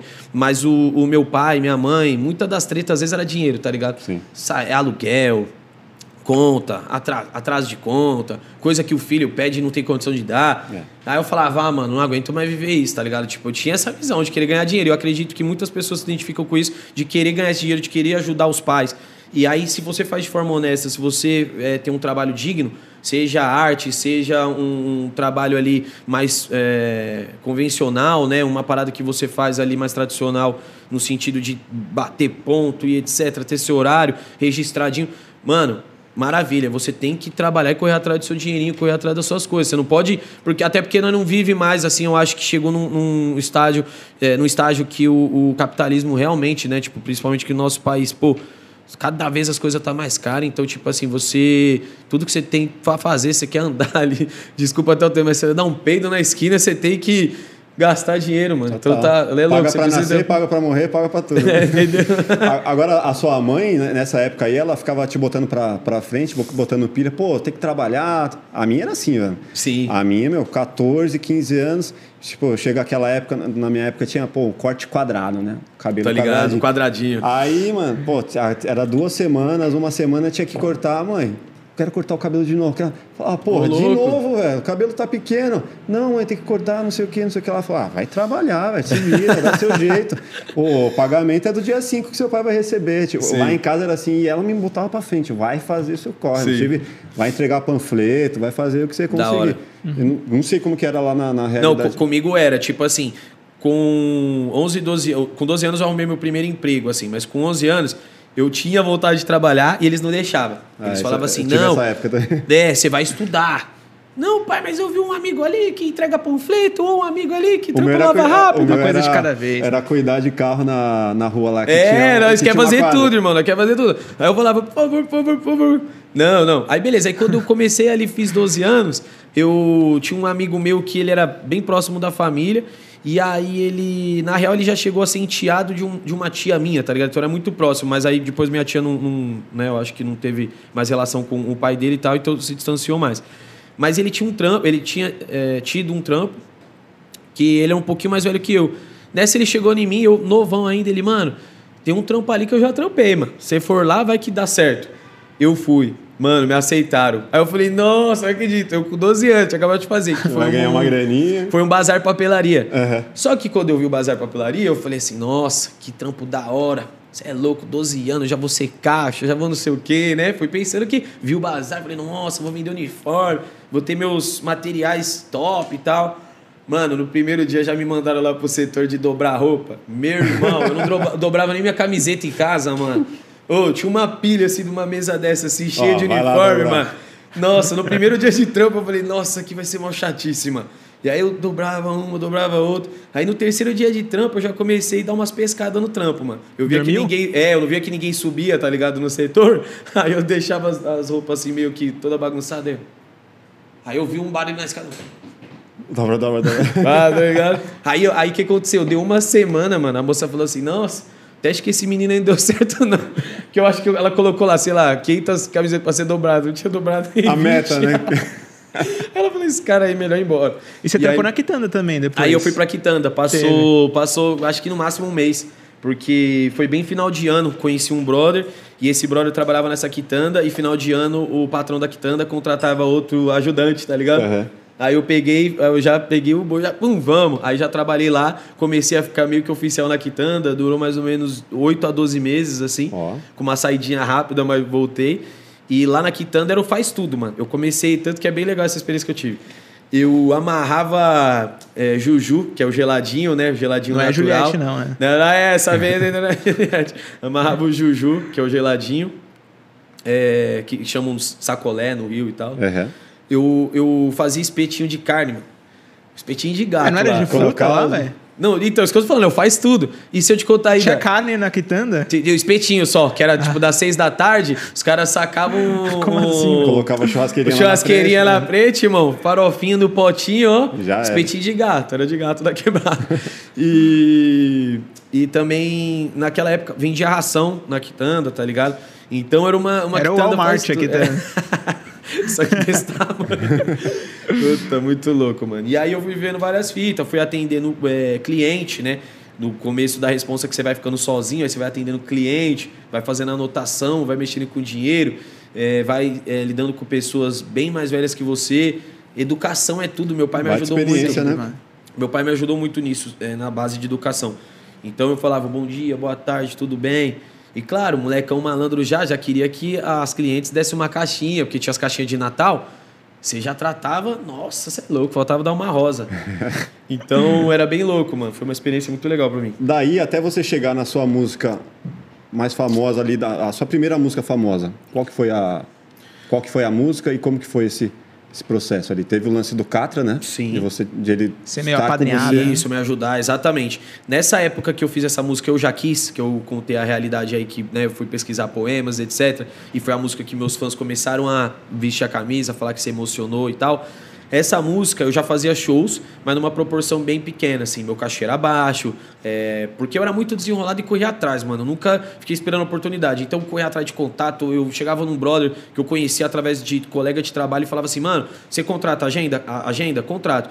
Então, se você, sei lá, fechar comigo aqui e me der tanto adiantado, eu vou fazer 10 shows para você. Aí você vende quanto você quiser. Pô, demorou, pum. Eu mesmo fazia esses, esses negócios, mano. Então comecei a correr e, e dar a cara a tapa. E aí fazer uma proposta de, de negócio é... ali pro cara. O valor é isso, que Exato. você lucrar aí é seu e vamos Exato. Nessa. E aí nessa eu conheci uma rapaziada que trabalhava, que começou a trabalhar com o Catra. Foi um tempo curto de agenda, mas eles fizeram uma agenda do Catra em São Paulo. E nessa que eles trabalharam com o Catra em São Paulo, essa conexão que eu tinha com essa empresa já conectou eu e o Catra. E aí o Catra é, me conhece, me dá uma moral, máximo respeito. Eu fui no show do Mano lá no Rio, na época ainda era via. via não, Barra, Barra Music, Barra Music, eu achei isso mesmo, era Barra Music o nome. E o barato estrumbado, tá ligado? Tipo, e o Rio, né, mano, muito forte, o funk, muita gente, assim, você via também os carrão no baile e tal.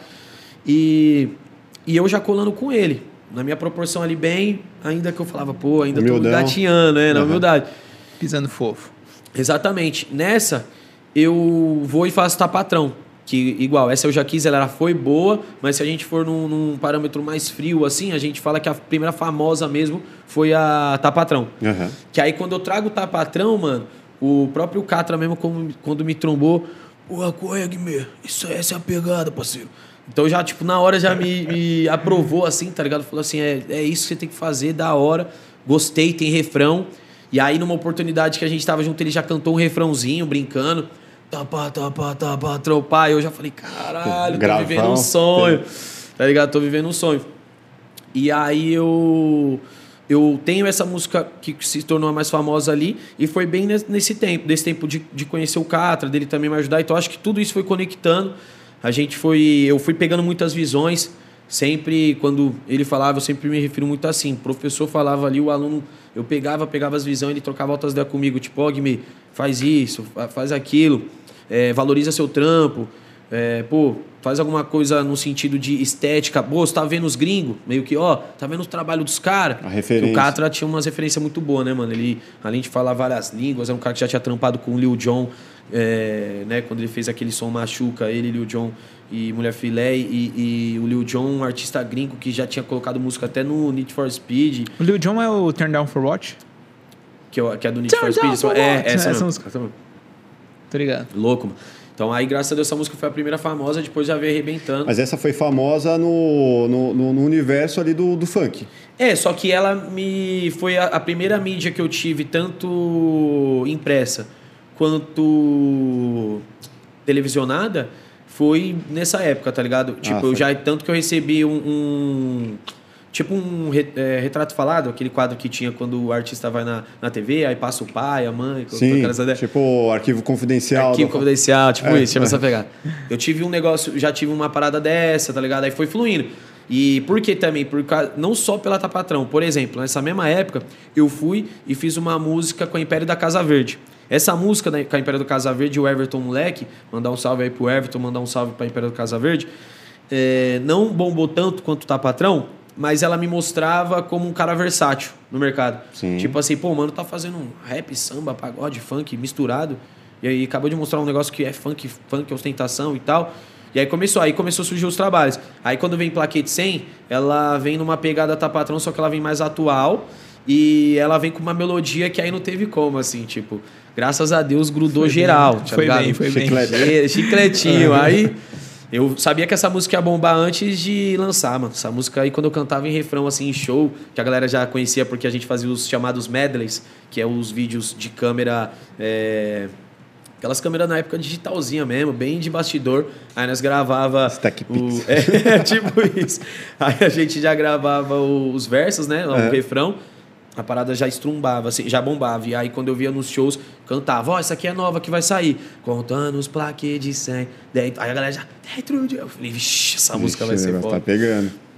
Mas aí tem o País do Futebol.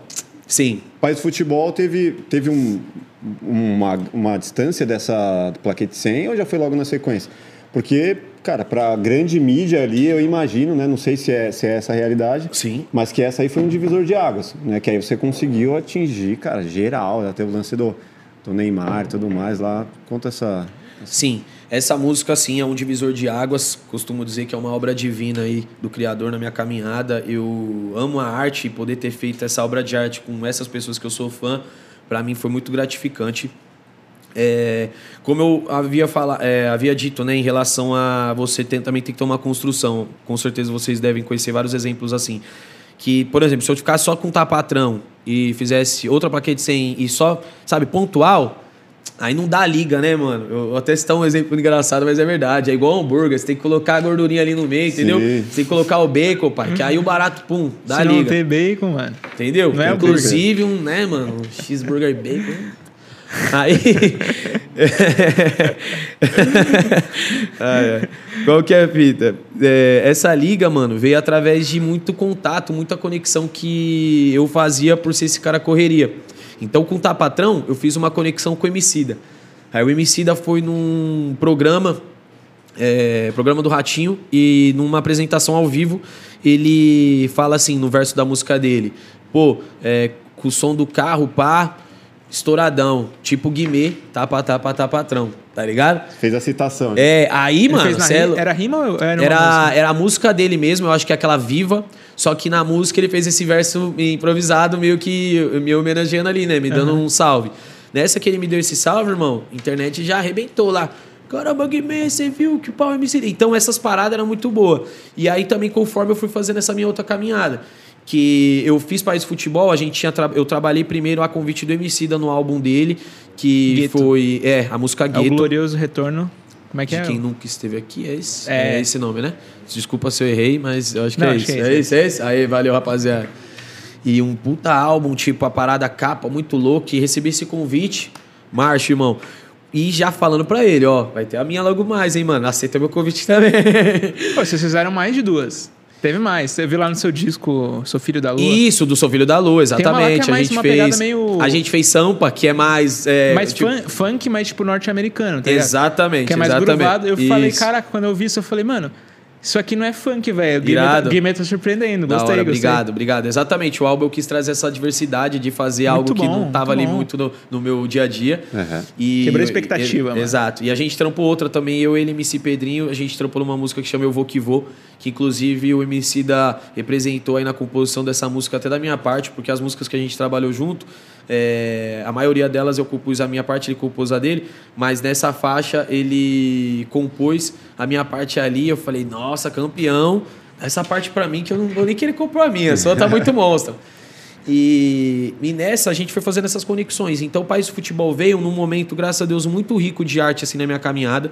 É, eu havia trabalhado, ó, pra você ver como eu tinha essa é, vontade de ser um cara é, eclético, assim, quando se falava da imagem Guimê. Eu já tinha trabalhado com a banda Cine, feito um, um som com os caras. E aí eu conheci os caras como Garota produtor. Radical, mano. Cine era emo? É, Garota Radical. É, essa música bombou. E aí eu trampei com os caras uma música que eu conheci o DH e o Pedro, né? O Pedro Dash, conheci outros produtores também no dia. E os caras já no, no, no, foco de produção. Aí os caras falaram, mano, vem qualquer dia aí fazer um som com nós, mano. E aí eu comecei a conectar com os caras. Eles que produziram? País do Futebol foi produzido pela Red Media.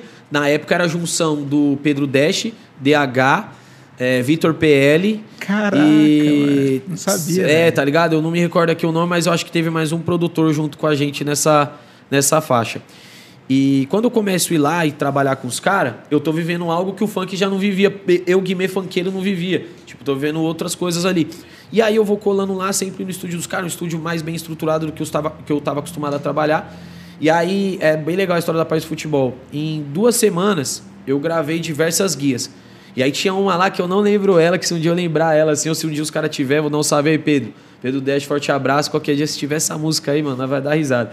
Eu fiz uma música que na época eu tava acreditando pra caramba. Não, essa aqui é meu próximo hit e tal. Isso aqui não era, mano. Na real não era porque tanto que nós nem quis lançar depois. E... Era só fogo de palha ali. Só que ela precisava ser é, é, ficar completa. Ela tava incompleta. E nesse meio tempo eu começo a fazer País Futebol. Em cima de uma resenha que eu tive com os caras, gente trocando ideia da meia-noite a três da manhã, falando de histórias. E aí eu conto a história do dia que eu trombei o Neymar, que foi algo, que foi uma surpresa para mim bem mágica, assim. É, resumir um pouco também pra galera que não conhece, muita gente já conhece, mas contando a história foi. Eu estava em Osasco, aí minha quebrada, eu falo que a raiz é importante. e eu morava na Zona Leste. Que e lugar? Eu morava nessa época na Penha. Ah, do lado. Da hora. E eu morando na Penha, fui para Osasco. E como eu gostava de dormir lá na, no apartamento que eu morava na Penha, porque a casa dos meus pais ainda não é confortável ali morando com eles, eu tinha o meu estilo de vida tal. Eles sempre foi muito amor entre nós, mas eu gostava de respeitar o que meu pai pedia ali para eu ter de disciplina. E aí eu também, não, eu gosto de chegar em tarde em casa, gosto de ficar em casa. Então vivia lá no apartamento. Era uma vez ou outra que eu ficava na casa dos meus pais. Só que eu ia para Osasco com a dos amigos, mano. Sim. Roubava muitos amigos. E aí teve esse dia que eu fiquei ali com os caras altas horas. E aí eu tava com dois, é, dois, três amigos. Um foi embora, o outro foi para casa da namorada. E o outro meio que concordou comigo em comer um lanche, que nós estávamos na maior fome. Ó, o hambúrguer aí, como é importante. aí eu peguei e falei para ele assim, mano, vamos comer um lanche? Ele, vamos. Vamos aonde? Aí a gente começou a citar os nomes do, dos locais que estaria aberto, porque já era uma hora da manhã, praticamente, meia-noite e meia, uma hora. E aí a gente citou uns dois, três em Osasco, só que eu falei, nossa, mano, comi esse lanche aí esses dias, acho que não vou querer esse. Ah, não, esse aqui não. Mano, então vamos fazer o seguinte, vamos lá no lugar tal, Avenida Bandeirantes. É... Zona Sul. Exatamente. Né, é Moema, tá ali por ali, né? Aí eu peguei e falei assim, partiu. Por quê? Era, e é muito louco isso, como que a disposição é, né? Hoje, eu tô, vou fazer 30 esse ano, eu já sou um cara que, nossa, para me tirar do, do, do de Osasco, para ir para bandeira, é, cruzar a cidade, putz, eu tenho que estar tá com muita ah, vontade. Na, na, época é tudo rolê, né? Na época é tudo rolê. É. Não, vai trocando umas ideias e tal, mano. Beleza. Aí, por isso que eu falei mágico, né? Muito louco isso. A gente, em cima disso, olha pro botão, então demorou, vamos. Entrou no carro e pum. Fomos conversando. E eu acho que é muito legal isso, cara. Tem uma, umas é, palavras da, da Bíblia que eu acho muito interessante. E tem umas que falam sobre a junção de pessoas, o quanto isso pode fazer é, transformações né, na terra, em situações. A união tipo, faz a força. A união faz a força. Tipo, você se juntar com você, trocar uma ideia, criar um plano, acreditar, depositar sua fé naquilo. Investir energia. Né? Investir energia ali positiva. E aí, o que, que eu fiz? Conheci meu brother, o cara é meu irmão, eu sou padrinho de casamento dele, ele é meu padrinho de casamento. E, inclu, e inclusive mandar um salve aí pro Laércio, pra Bruna, que, é, que são eles, o casal. E o Laércio, nesse dia, depois eu até brinco com a comadre, que ele não contou pra mulher dele, porque a mulher dele já tinha ido dormir e ele tinha dado boa noite. Uhum. Aí ele não contou que foi no lugar do lanche. Aí olha o que resultou nisso, já já vou contar essa da história. Aí a gente chega no lugar do, do lanche, fica trocando altas ideias, falando da vida, falando, nossa, minha vida tá mudando. Eu, graças a Deus, já tinha comprado um carro que, por coincidência ou não por coincidência, tinha, um tinha sido um carro que tinha feito muito sucesso com o Neymar, porque o Neymar, com 17 acho, anos ou 18, e, e, teve uma, umas notas na imprensa na época que falou, pô, o Neymar anda de Volvo tal. Então, nessa época aí do, dele no Santos, eu, eu tava com um carro igual, uma Volvo, e eu, pô, da quebrada ali e tal. Falei, nossa, mano, tô vendo um bagulho louco na minha vida. Tô vivendo um sonho, mano. Tô Sim. vindo aqui, tenho um dinheiro, graças a Deus, no bolso. Posso fazer o que eu quiser, moro sozinho, ajudo meus pais. Nossa, que vida louca. E agradecendo aquilo. Aí comemos o lanche, pegamos sobremesa, ficamos conversando pra caramba. Quando a gente saiu da lanchonete, o posto, mais um detalhe que é incrível, o posto estava em reforma, mano. Eu nunca mais vi esse posto em reforma. Acho que era só uma parada da madruga lá, viu, mano? Acho que os caras fizeram de propósito. E o carro eu deixei, vou dar um exemplo assim, em, né, mostrando aqui com a mão na mesa. O carro tava aqui e se o posto não tivesse em reforma, irmão, era só ter feito assim, ó. Só que o posto tava em reforma, então eu tive que fazer assim, por exemplo, pá, pá, e vim aqui, ó, tum, e para entrar aqui. Nessa que eu vim aqui, aqui a conveniência, e aí quem tá lá dentro? O homem, mano. Neymar e uma galera, os amigos dele. Só que eu nem imaginei que era o Neymar que tava lá dentro, né, mano? Eu tô esperando trombar o Neymar, eu tava lá comendo meu lanche, mó fome e tal. E aí nessa eu olhei pra dentro da conveniência, fiz, foi muito assim mesmo, tipo. Aí eu, pá. Parça, Neymar tá ali, mano. Aí o mano, ih, que Neymar, mano, tá viajando, não sei o quê. Aí eu, mano, acho que é o Neymar. E eu continuei andando. Falei, pode ir par, mano. Era ele, mano. Aí ele não é, não sei o quê. Aí eu falei, vamos fazer o seguinte, vamos andar rápido, que nosso carro tá ali. E tinha um carrão do lado. falei, se é, pai, era o carro dele lá, ele vai colar. Aí ele falou assim, é mesmo? Falei, é, pô. Aí ele começou a acelerar o passe. Nessa que nós acelerou o passe, irmão, saiu o Neymar e os amigos dele na conveniência. Aí eu já. Aí o Neymar. E aí, mano? Aí o mano acho que perguntou, o Guimê, é? Tira uma foto com os, com os brother aqui. Caralho. Aí eu falei, claro, titio, eu que quero tirar uma com você, você é louco. E aí já, pá, tirei a foto com ele, conheci os brothers. E aí naquela noite a gente passou a se seguir no Instagram e trocar ideia. E graças a Deus a gente foi pegando uma amizade. E aí eu contei essa história pros caras, pros manos da Rede Mídia, né? E aí os caras falaram, mano, você é louco? Tipo, falei, irmão, é Deus, mano. Tipo, a peça no lugar certo, na hora exata, deu jogo. E muito louco isso que meu pai, que é minha base, senhor Paulo Dantas, beijão pro senhor ele no dia eu liguei para ele, fiquei tão emocionado assim que eu liguei para ele na, na madrugada, né? Era umas duas, três da manhã já.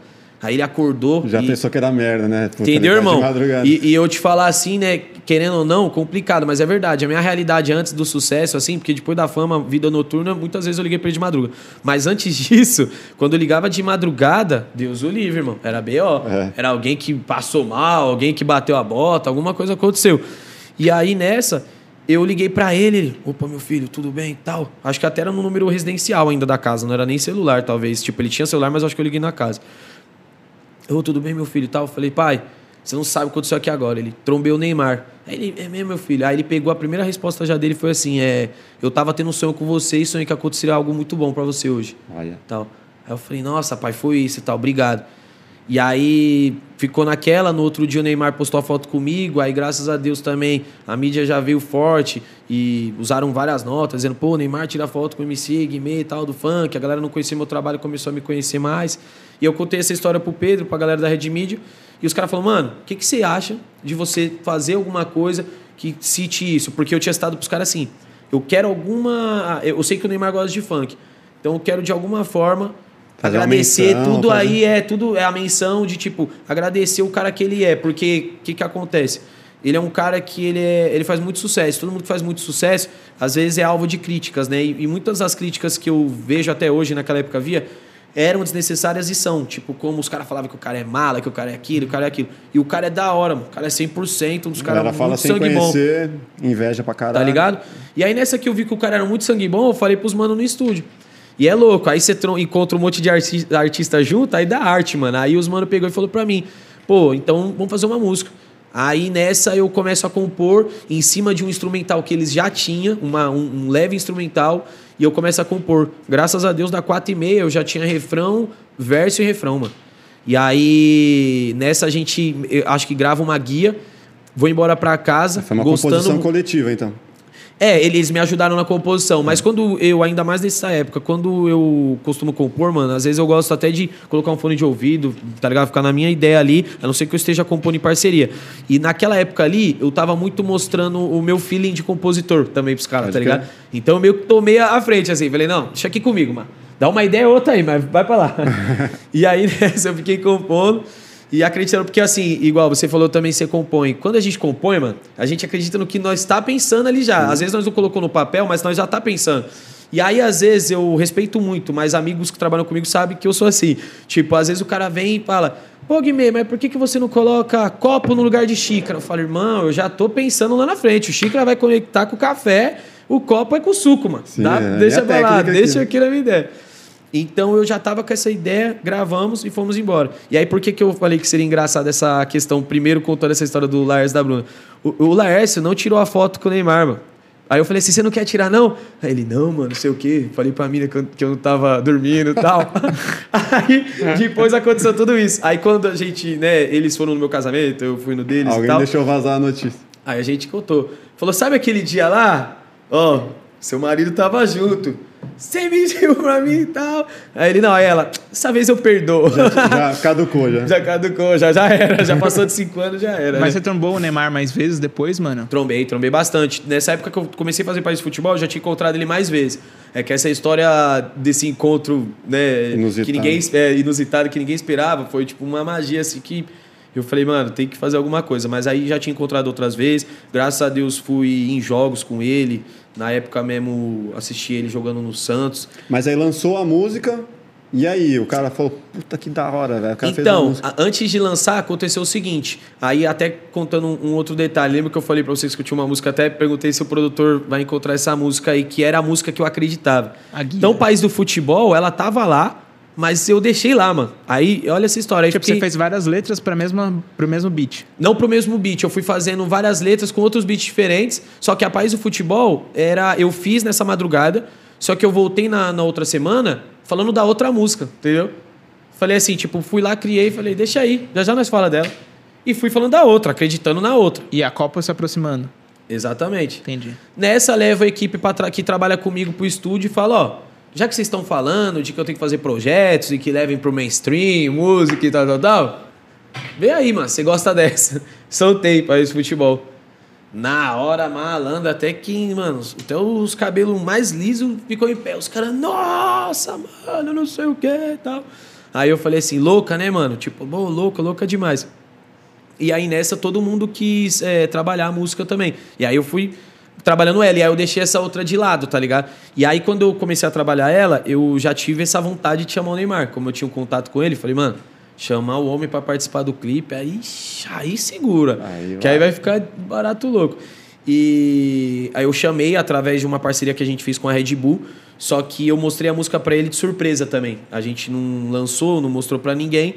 E num dia que a gente foi fazer um evento no, na Vila Belmiro, eu cantei essa música de surpresa E aí na hora ele ouviu assim, aí eu, aí eu pá, falei, ó, essa música é pra você, mano. Aí ele, caramba, da hora, tal, cumprimentou. Aí a gente trocou ideia, ficou um pouco no vestiário.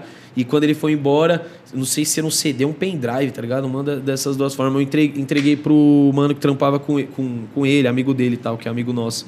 Aí eu entreguei pros manos falei, mano, pá, ouve aí, escuta aí, vocês também, a opinião de vocês é importante. Exclusivo vocês... aí, ó. Exclusivo, Pega. fiz pro mano.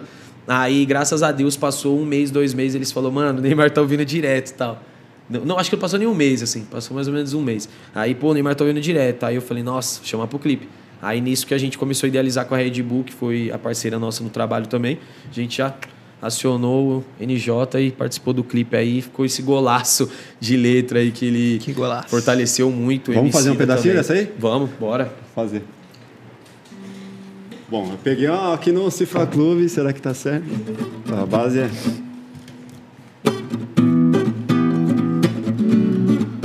Valeu, plugado podcast. É nós. Ó, esse ano é ano de Copa e que nós seja campeão, hein? No flow, por onde a gente passa é show, fechou. E olha onde a gente chegou.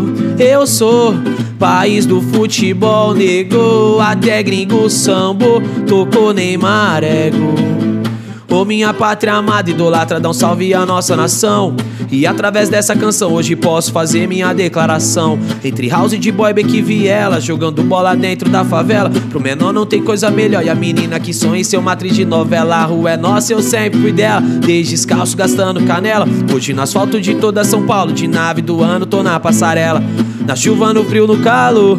No samba, no rap, tambor. Gosmo pro céu igual meu redentor. Agradeço ao nosso Senhor. No flow. Por onde a gente passa é show, fechou. E olha onde a gente chegou.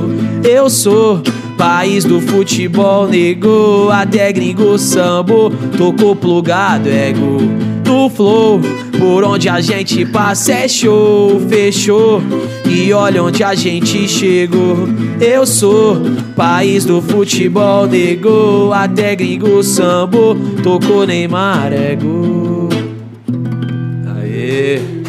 É nóis.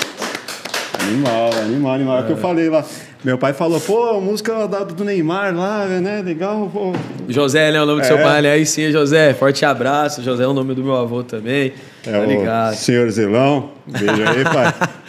Animal, velho. E, é, beleza, atingiu o mainstream com essa música, sucesso total. E como fica a pressão depois para fazer outro sucesso desse no, na carreira do. Que os hits tem que sempre superar, né, cara? É. Cabulosa, é... mano, cabulosa a pressão. Eu acho que o artista da música, né, como eu vivo a música, ele tem uma pressão diária quando ele faz um sucesso, um hit e tem esse crescimento na, na, na carreira. E é exatamente disso. A galera cobra outra igual, assim. Sim. E, e, quem gosta, por exemplo, mais da plaquete 100, eles cobram uma outra plaquete 100 pra mim. Cara, quer que você fique repetindo Isso. Quem gosta da País Futebol, o cara cobra uma País Futebol. E é muito legal essa questão da País Futebol, porque ela tem um, um, um ar um pouco diferenciado nessas cobranças. Porque a galera, graças a Deus, exalta muito essa, essa música e, por exemplo, esse ano é Copa. Eu já tô vendo, irmão, desde dezembro do ano passado, gente falando e assim pra mim: cadê o Guimê pra trazer o hino da Copa? e não sei o quê que menos, não sei o que tal. Cadê? Vai fazer uma outra esse ano, né, pai? Os caras me trombam, aí, pai, esse futebol esse ano aí vai fazer, né, não sei o que. Qual que é a música que você vai fazer da Copa? Mas essa foi a Copa que a gente tomou de 7 a 1 O pessoal não atrelou isso de alguma forma ah, de ah, cobrar? Ah, então, um brother parceiro aí muçulmano que faz um trabalho muito legal no YouTube, ele faz rima com tom de humor e a gente fez um duelo brincando. E aí ele fala isso aí, depois vocês assistam aí o duelo meu e do muçulmano rimando é, tudo ali improvisado, a gente grava. E aí ele brincou comigo nisso aí. Falou: É, você fez o sucesso da Voz Futebol, mas o ano que você fez essa música, o Brasil tomou 7x1. mas só de brincadeira. A galera, a galera sabe que eu não tenho nada a ver com isso. Não tava lá jogando, tá ligado?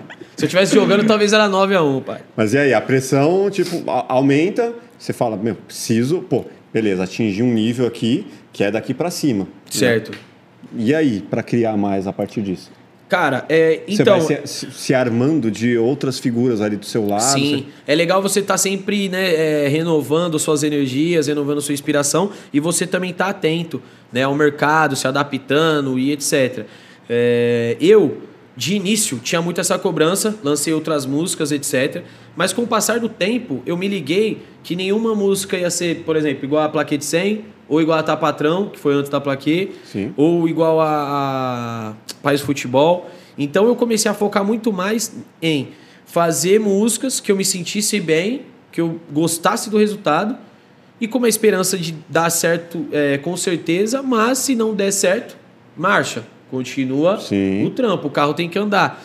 E como graças a Deus eu fiz outros hits também, que como tem uma participação nossa com, a, com o Henrique Diego na música Suite 14. Pode crer. Então essa música ela arrebentou muito assim, tá ligado? Ela foi muito. muito ela e Paz Futebol, tá ligado? É, você é louco, Ferrari e McLaren na, na, na pista, assim, é. foi muito forte. E isso a galera às vezes cobra também.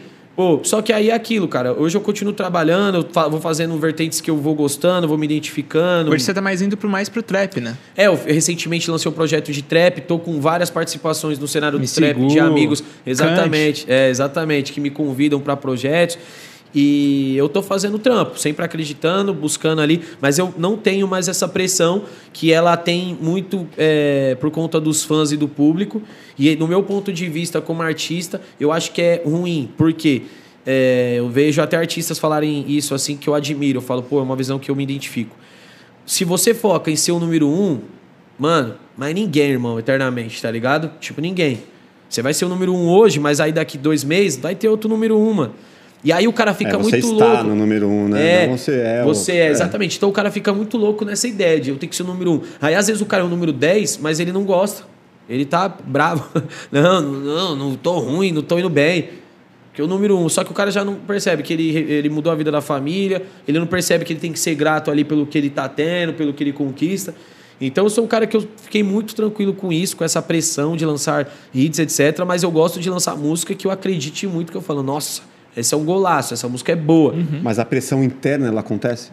Ela acontece na questão da, da qualidade. Tipo, não mais da quantidade, seja de views ou de sucesso, tá ligado? Uhum. Mas na qualidade. Tipo assim, eu não vou mais me preocupar se a parada bater 100 mil views, 1 milhão, 10 milhões ou 100 milhões.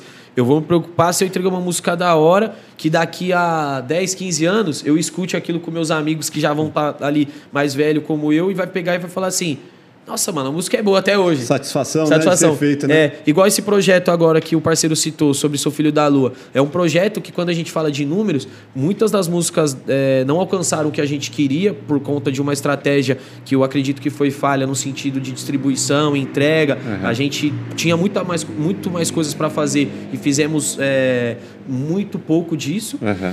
E em cima disso, a gente não teve o resultado que a gente queria.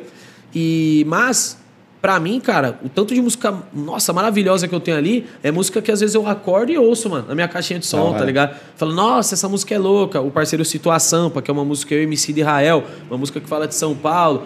Pô, então, tipo assim, gravei com Cláudia Leite, gravei com Mr. Catra, é, gravei com os amigos do funk, Missilon, Rodolfinho, Cone Crio Diretoria. Então, pô, a gente gravou músicas ali que eu quero eternamente escutar e agradecer e gostar não, não achar aquela música ficou antiga, sabe? Tipo, uhum. eu acho que as músicas que eu fazia mais nessa pressão do hit do hit, é, é, tirando as que eu gosto muito, eu tenho um carinho, um apreço em comum, tem outras que ficou por essas. mas eu sinto que é como se tivesse tivessem dois caminhos para se seguir na música, assim, um que é eu quero chegar no mainstream, eu quero estourar hits, eu quero fazer gols, né? E, e esse é um caminho que a pessoa vai lá, encosta a mão, se segura por um tempo no mainstream e daqui a pouco não, não dá mais, solta, desce de novo, vem Sim. outro, se segura e assim por diante. E existe um outro caminho que é que a galera segue muito, por exemplo, o Rafa veio aqui, Rafa do Angra, Rafael Bittencourt, vocês têm música juntos e tal. Rafa. Cara, é nosso parceiro também, a gente Não. fez um som junto, pá. O, o Rafa, por exemplo, ele faz uma parada que não tem como dizer que não é elitizada, né? Que é uma parada que não, não é pra massa, Certo. Não, mas é uma parada que ele acredita com amor, cara, e que ele faz com uma, com uma excelência. Irado. E você fala, velho, tudo bem, ele não, não vai chegar no mainstream. O rock dificilmente chega no mainstream. É, o metal, né? O é, o metal. metal dificilmente chega no mainstream, dificilmente é pra massa, mas você vê que o que o cara alcança e ele conseguir, mesmo que sobreviver mais no underground, é o que para ele é a vitória. É, mas entendeu? vai muito do perfil da pessoa também, né? Porque às Sim. vezes o cara ele quer uma satisfação pessoal, mas em contrapartida tem todo o lance de negócios e de Sim, do que, que você, você projeta para sua vida, para sua família. Ali, exatamente. Eu, eu consigo equilibrar isso. E, e, meu ponto de vista, né, minha opinião, respeito muito quem vive né, nessa fissura de você tá sempre tá, tá, tá estourando hype, etc. Mas eu já sou do equilíbrio que eu prefiro essa paz também. Uhum. Tá ligado? Eu falei, se o barato já tá me consumindo muito, irmão, tirando minha paz, já não vale, mano. Tipo. Tô perdendo meu sono. É, tá ligado, irmão? Vou fazer meu trampo do jeito que eu quero, tipo, numa paz da hora. Meus fãs, graças a Deus, me entendem, me compreendem muito. E graças a Deus eu, eu tenho um um, um, grupo de fãs, assim, uma galera que está comigo, que já é de bastante tempo. Então eles me elogiam a cada passo, o trabalho que não deu muito bom, o trabalho que deu bom, tá ligado? Eles vão me acompanhando ali, fechando comigo. E nessa eu vou conquistando novos fãs, pessoas que não conheciam o trabalho, ou conhecia de longe, e aí vai se aproximando manter essa minha postura, essa minha maturidade. E admiro muito o Rafa, porque eu acho que quando a gente tem essa visão de você trabalhar primeiro em paz, mano, você com você, você com a sua arte, você com a sua família, você com o seu trabalho mesmo, né? Porque ser artista eu acho que é bem louco, assim, no, nesse sentido. Eu acho que os artistas antigamente deviam ser assim também, tipo. É, não é. Tá ligado? Você não vai conseguir fazer 10 Mona Lisa, você vai fazer uma Mona Lisa, Pode né? Tipo. Então, o, Bem pensado. É, e, e, o cara vai, às vezes, ele vai demorar três anos para fazer a Mona Lisa dele. Ou às vezes ele vai pegar e fazer em uma hora, né? Tipo, depende muito e, e, assim, aí o cara tá realizado, às vezes, só fazer essa, fazer uma outra. E eu acho que é muito disso, mano. E é legal. E eu, eu prefiro muito esse equilíbrio de, de viver em paz, de ficar firmão, de trombar os amigos, de ter uma agenda tranquila e conseguir tocar meu trabalho aí seguindo em frente, sempre buscando mais, crescendo também. Não sou uhum. aquele cara que, tipo assim, ah, tô bem na zona de conforto. Acomodado, Não, né? é, exatamente. Vamos sair da zona de conforto, vamos se desafiar. Pode crer, mano. É, eu sinto um pouco de falta, assim, no, no funk, tipo... Que eu vejo que, por exemplo, em outros gêneros, a galera explora diversos assuntos e vão para coisas, sei lá, vou escrever uma poesia a respeito da, da, da internet e o mundo de tecnologia que estamos vivendo. Dando exemplo. E, e o funk, tipo, na maior parte das vezes, ele vai volta aos mesmos assuntos. Por que, que você não acha que tem é, você acha que o mercado ele não aceita a inovação de assuntos e ele meio que pede pelo mesmo até saturar? Por exemplo, o, o funk ostentação, hoje em dia eu já não vejo mais tão, um cenário tão forte. As músicas que estouraram continuam bem, mas de tipo assim, vou lançar uma coisa nova e vai ser naquela pegada. Talvez funcione melhor falar daqueles temas no trap hoje. Ou puxar para sexualidade, né? Ou o funk vai, vai mais para essa questão sexual, ou é, festa, desse... tudo mais. Hoje o funk está muito amplo, assim. Tem até um, uma questão que é legal, né? Mostrar para galera que não conhece. Hoje você vai encontrar no funk músicas que são consideradas como funk consciente, funk superação, que fala dessas conquistas, etc., que às vezes vai ser comparado até o, funk ostentação. Uhum. Seria ali o MC Marx, por exemplo? É, tem muito disso. Teve uma galera que eles estavam até dando notas na imprensa chamando de funk gospel, né, querendo dizer assim um pouco, porque eram muitas músicas não no instrumental, mas no sentido das letras, que falavam de fé em Deus, de você ajoelhar, orar, acreditar e etc. Então essa vertente é forte, mas uma vertente muito interessante também que tem, tem uma música que é relacionado à causa de mulheres que são agredidas em casa. A É, exatamente. Tá com o Hariel, não é? Exatamente, que eu acho que é 0800, né? O, o nome da música, eu acho que é isso. É, essa música é uma música que ela tem uma, uma história muito interessante, que diversos MCs contam ali na, na, na sua forma de compor realidades, histórias que acontecem no dia a dia Cara, dessas bingo. pessoas, tá ligado? Dessas mulheres. E, e, essa música ela bombou em números também. Então o que, que me faz acreditar e enxergar isso? É entender que já passou, assim, graças a Deus, né? Passou essa fase de que o, o, cara que gosta de funk falava assim, ah, só quero ouvir ou o sexualidade tal, ou putaria, como os caras chamam, uhum. ou o, o funk da, né, da dança, etc. Ou só quero ouvir o funk, o funk ostentação, ou outros que falavam, ah, só quero ouvir o funk que fala do proibidão do, do, do, do crime, etc., armas, da apologia. Uhum. E não, hoje você vai ouvir, tipo, a pessoa que gosta de funk, às vezes gosta do beat, gosta dos MCs, das letras, eles têm toda. Eles têm todo esse leque de opções de, de conteúdos e letras para você escutar, assim. E eu tenho visto até no trap também muito isso. Recentemente tem bombado algumas músicas aí de MCs do trap que os caras falam, é, por exemplo, os que confiam no Senhor é, são como um monte de Sião, tá ligado? Isso é feito de um trap que tá fazendo sucesso aí. É, e, e, e, tem muitos traps também que fazem sucesso falando a parada, pô, tô com duas minas num carrão, tirando onda, com cordão e com dinheiro. Então, vai muito de artista para artista, mas eu tô muito feliz e realizado pelo funk trap, né, e pelo rap em geral, pelo crescimento e pelo espaço que os caras estão no mercado, tá ligado? Tipo assim, hoje você tem oportunidade de fazer um trabalho bem feito, que fale de uma história como eu contei aqui, às vezes de uma denúncia a, a, a pessoas que estão precisando ser é, ouvidas assim pelo, pela grande massa e às vezes elas não têm voz para conseguir chegar nesses lugares. Você aí conte vem... uma história mesmo. Né? Exatamente. Aí os MCs, vem um, um, DJ produtor conhecido e reconhecido, né, no mundo todo como a Alok, faz esse projeto junto com os caras também. Muito então massa, você cara. dá voz a, a, mulheres que estão precisando ser escutadas. Às vezes as pessoas que não estão ali fazendo parte do clipe, muitas delas com certeza, se identificam e muda, ali transforma o seu, tá ligado? A sua rotina de vida. Às vezes uma, uma rotina que já está só BO, só coisa ruim, a pessoa, através daquela arte, daquela é, letra e daquele projeto, em, em, enfim, consegue né, ter uma transformação. Então o funk tá muito assim, tá muito legal nesse sentido, assim, tá ligado? Já Sim. foi, teve uma época que a galera cobrava muito isso aí, de tipo, ah, diversificação de letra. É, é, não, antigamente não cobrava muito essa diversificação no sentido de que você, por exemplo, às vezes os seus meus fãs, por exemplo, cobravam só que eu falasse disso ou disso ou daquilo ou aquilo. Você ficasse repetindo tá as mesmas Aí histórias. hoje em dia não, hoje em dia eu acho que como já cobraram muito e muitas pessoas não precisam nem cobrar, os artistas eles foram mostrando mais, né, mano, que a gente tem. Tipo, os MCs de funk, pô, é, até mesmo em questão técnica. Antigamente você ouvia um funkeiro, você falava, ah, o cara não sabe cantar, muita gente criticava. E muitos sabiam cantar muito, mano. Tipo, tinha muito MC igual, você tem Felipe Boladão, o cara que cantava muito. Outros mais antigos, Claudinho Bochecha cantam bem pra caramba. Outras mulheres do funk cantavam bem.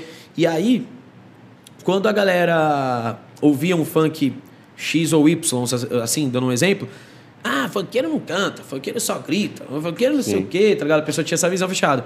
Hoje você não tem como falar isso, mano. Tem muito funkeiro que canta muito, que dá um banho de cantores, Livinho. tá ligado? É, tem bravo. cantores que são muito bons.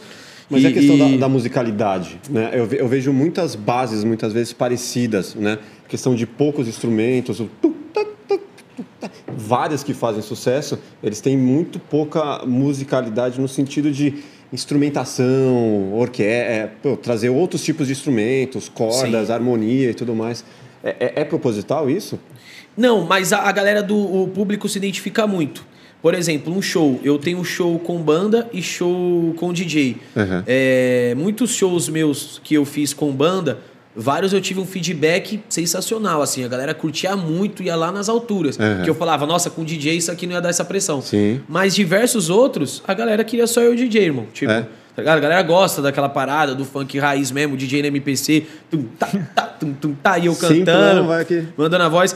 E, e, o interessante de falar, ainda mais nessa era agora do TikTok e outras redes sociais, é, plataformas digitais também, que fortalece muito o acesso à música é, o público é grande ditador disso, né? Tipo, o público decide o que bomba, o que não bomba, o que vai pro top 1, o que não vai.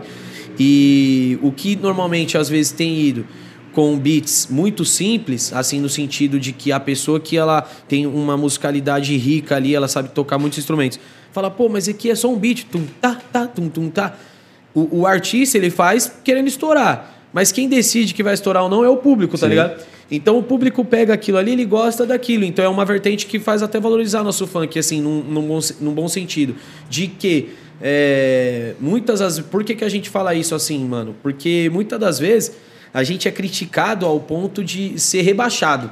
Tá ligado? Tem cara que, com certeza, isso aí é grande porcentagem de pessoa que vai escutar e vai falar assim: ah, mas esse cara não merecia esse sucesso porque olha a música que ele faz e olha o que eu faço. Por exemplo, mostra a música dele com 380 mil instrumentos. Uhum. Mas, mano, não tem nada a ver, mano. Tipo, a parada, a música é sentimento, é emoção. Não, não tocou, é um, né? Tá ligado? É isso aí. Então, e eu admiro música de todos os estilos, amo. É, quanto mais é, instrumental for, Mas eu também faço muito trabalho mais underground, é, que é mais voltado ao eletrônico, beat eletrônico, né, a MPC ali, é, alguns beats que são feitos na, na percussão, algumas paradas assim é, que também tem essa, esse swing do funk. E todos esses eu faço com o coração aberto de saber assim, eu não vou ficar nessa cobrança de colocar muito aquilo ou aquilo outro que o cara pede, porque aquilo, como a gente falou agora, igual você falou, quando, quando não toca a pessoa o funk, a música e, e, todos os segmentos a gente faz para o público, para a pessoa. Então a gente faz nessa intenção de, de, de, de, encontrar aquela pessoa. E diversas vezes eu já errei em fase de produção de música minha, querendo enfeitar demais, tá ligado? Querendo colocar demais. Então, Empurrar tipo, ela abaixo. Tá ligado? Tem, tem a, a, fã meu que é da hora. Os fãs às vezes falam assim: ô, oh, essa música aqui quando você gravou só na palma da mão era bem louca. Essa, agora que essa produção que você colocou aí, ó, não gostei não. Caraca, os caras tá são ligado? chato, mano. Então. Então você tem que. Acho que você tem que fazer isso aí e, e confiando na arte. Uhum. E acredito que, que, até respondendo um pouco da, da pergunta assim que eu fui para um outro lado, mas o, o, resumo é que hoje tem esses outros funks que vai estar tá mais é, com mais instrumentos, etc. Mas normalmente o que mais estoura, o que fica mais exibição, talvez seja esse outros seja esses, esses, esses outros que são considerados mais simples, né? Uhum. Tipo assim, pô, mas o cara só pôs um beat. Só que foi como eu falei é o público que curte. Eu também, mano, quantos, quantos? Eu só não sei fazer a coreografia do TikTok, mas quantos que toca lá no TikTok bomba que eu até gosto. Fala assim, caramba, da hora, hein, mano? Tipo assim, legal, uma música legal e um beat simples, uma letra às vezes simples, uma letra às vezes que não condiz com o que eu escrevo, canto, mas como eu falei para vocês, eu sou muito livre na, na questão de arte. Então eu falo, nossa, mano, os caras bombou. E aí eu sempre tento ter um feeling empresarial também. Tipo assim, entender por que que bombou. Sim. Tipo, caramba, por que que bombou, mano? Aí eu, nossa, mano, não qual tinha é, como não bombar. Qual que é a ciência por trás daquilo ali, né? Entendeu? Tipo, é. E sempre tem, tem, sempre tem. Isso é legal. Por isso que eu falo que é muito ruim quando você ouve críticas que a pessoa quer te rebaixar. Porque eles não têm essa, essa capacidade de tentar entender a ciência de, de, disso aí. Igual você falou. Pô, mas por que que bombou? Ah, mas olha a coreografia, não sei o quê. Só que o, o engraçado é que, é, às vezes a gente até falava isso em música, né? Que às vezes o, o, o, o pai, o tio tal, e se Deus quiser ser pai é, em breve também, mas vocês não não coloquem data para isso, vai rolar natural. E também, vocês pais, me perdoam, porque eu não estou falando de pais em geral, tem muito pai sangue bom. Mas normalmente tinha pai que pegava e fazia assim, por exemplo, pô, mas essa parada não é música, ou essa parada né, não, não, não é o que eu ouço, etc. Só que o filho vai querer fazer, mano. Tipo, é muito louco isso, Sim. tá ligado? Então a gente tem que respeitar, né? Os pais têm que respeitar os filhos, nós temos que respeitar os mais novos. Tipo, também Obviamente, os, os, mais novos respeitam os mais velhos, mas é aquilo, você ouvir o que ele quer te falar, porque às vezes vai estar tá bombando na escola do filho ali, aquela música e tal. Claro que você tem que ter, o pai e a mãe, ele tem a responsabilidade de cortar o que não deve. Filho, não quero que você escuta isso. isso de aí é criar a base, né? É, isso aí, isso aí é respeitoso e, e digno, né? Mas muitas das vezes vai ser uma música que ela não tem palavrão, por exemplo. Ela é uma música que não está fazendo mal a ninguém. E todos os amiguinhos da escola, as amiguinhas da escola do cara tá, tá do, do, menino, da menina, tá curtindo a música. Aí você imagina, mano, eu mesmo era assim quando eu tava na escola. Ah, mano, eu ia ficar muito bravo com meu pai e com a minha mãe. Se só eu não pudesse ouvir a música. Sim. Tá ligado, irmão? Tipo assim, falar, pô, mas por quê? Meus amigos tudo escuta. E às vezes você vê a mãe e o pai da, do, do, do amigo ali curtindo com o amigo. Aí você fala só, só meu pai que é chatão assim é, tal. cortar, né? Você proibir é pior ainda. Então cara. acho que é legal você ter. Eh, e aí isso faz parte dessa descobrir a ciência. De você entender que. Ah, por que, que meu filho gosta? O que, que tem nessa letra? Sim. Aí se você achou que tem coisas que você tem que bater de frente. O direito é do pai e da mãe, né? Sim. Com certeza. O filho tem que sempre respeitar o pai e a mãe. Mas se você vê que não tem muita coisa, tipo, é, que você. que não vai fazer mal ao seu filho. Ah, filho, entendi. Aí você até pega a visão, fala, ah, ele gostou porque faz uma dancinha assim, ó, coloca a mão na cabeça e pá. É. Ah, ele gostou porque tem um, um beatzinho é. que faz. tá ligado? É, é muito louco. Mas uma, uma, uma, pimenta é para uma reflexão.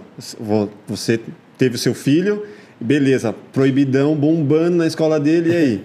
Vai deixar ou não, ouvir? Mano, eu vou trocar as ideias, vou trocar é. bastante ideia, mas eu, eu confesso que eu vou sempre tentar ouvi-lo e, e dialogar com ele no sentido de não tentar bloquear ele ou esconder. Porque eu acredito isso. Eu acredito que quando você tenta esconder, no meu ponto de vista, né? eu não sou pai ainda para falar, mas eu acredito que quando você tenta esconder é muito ruim.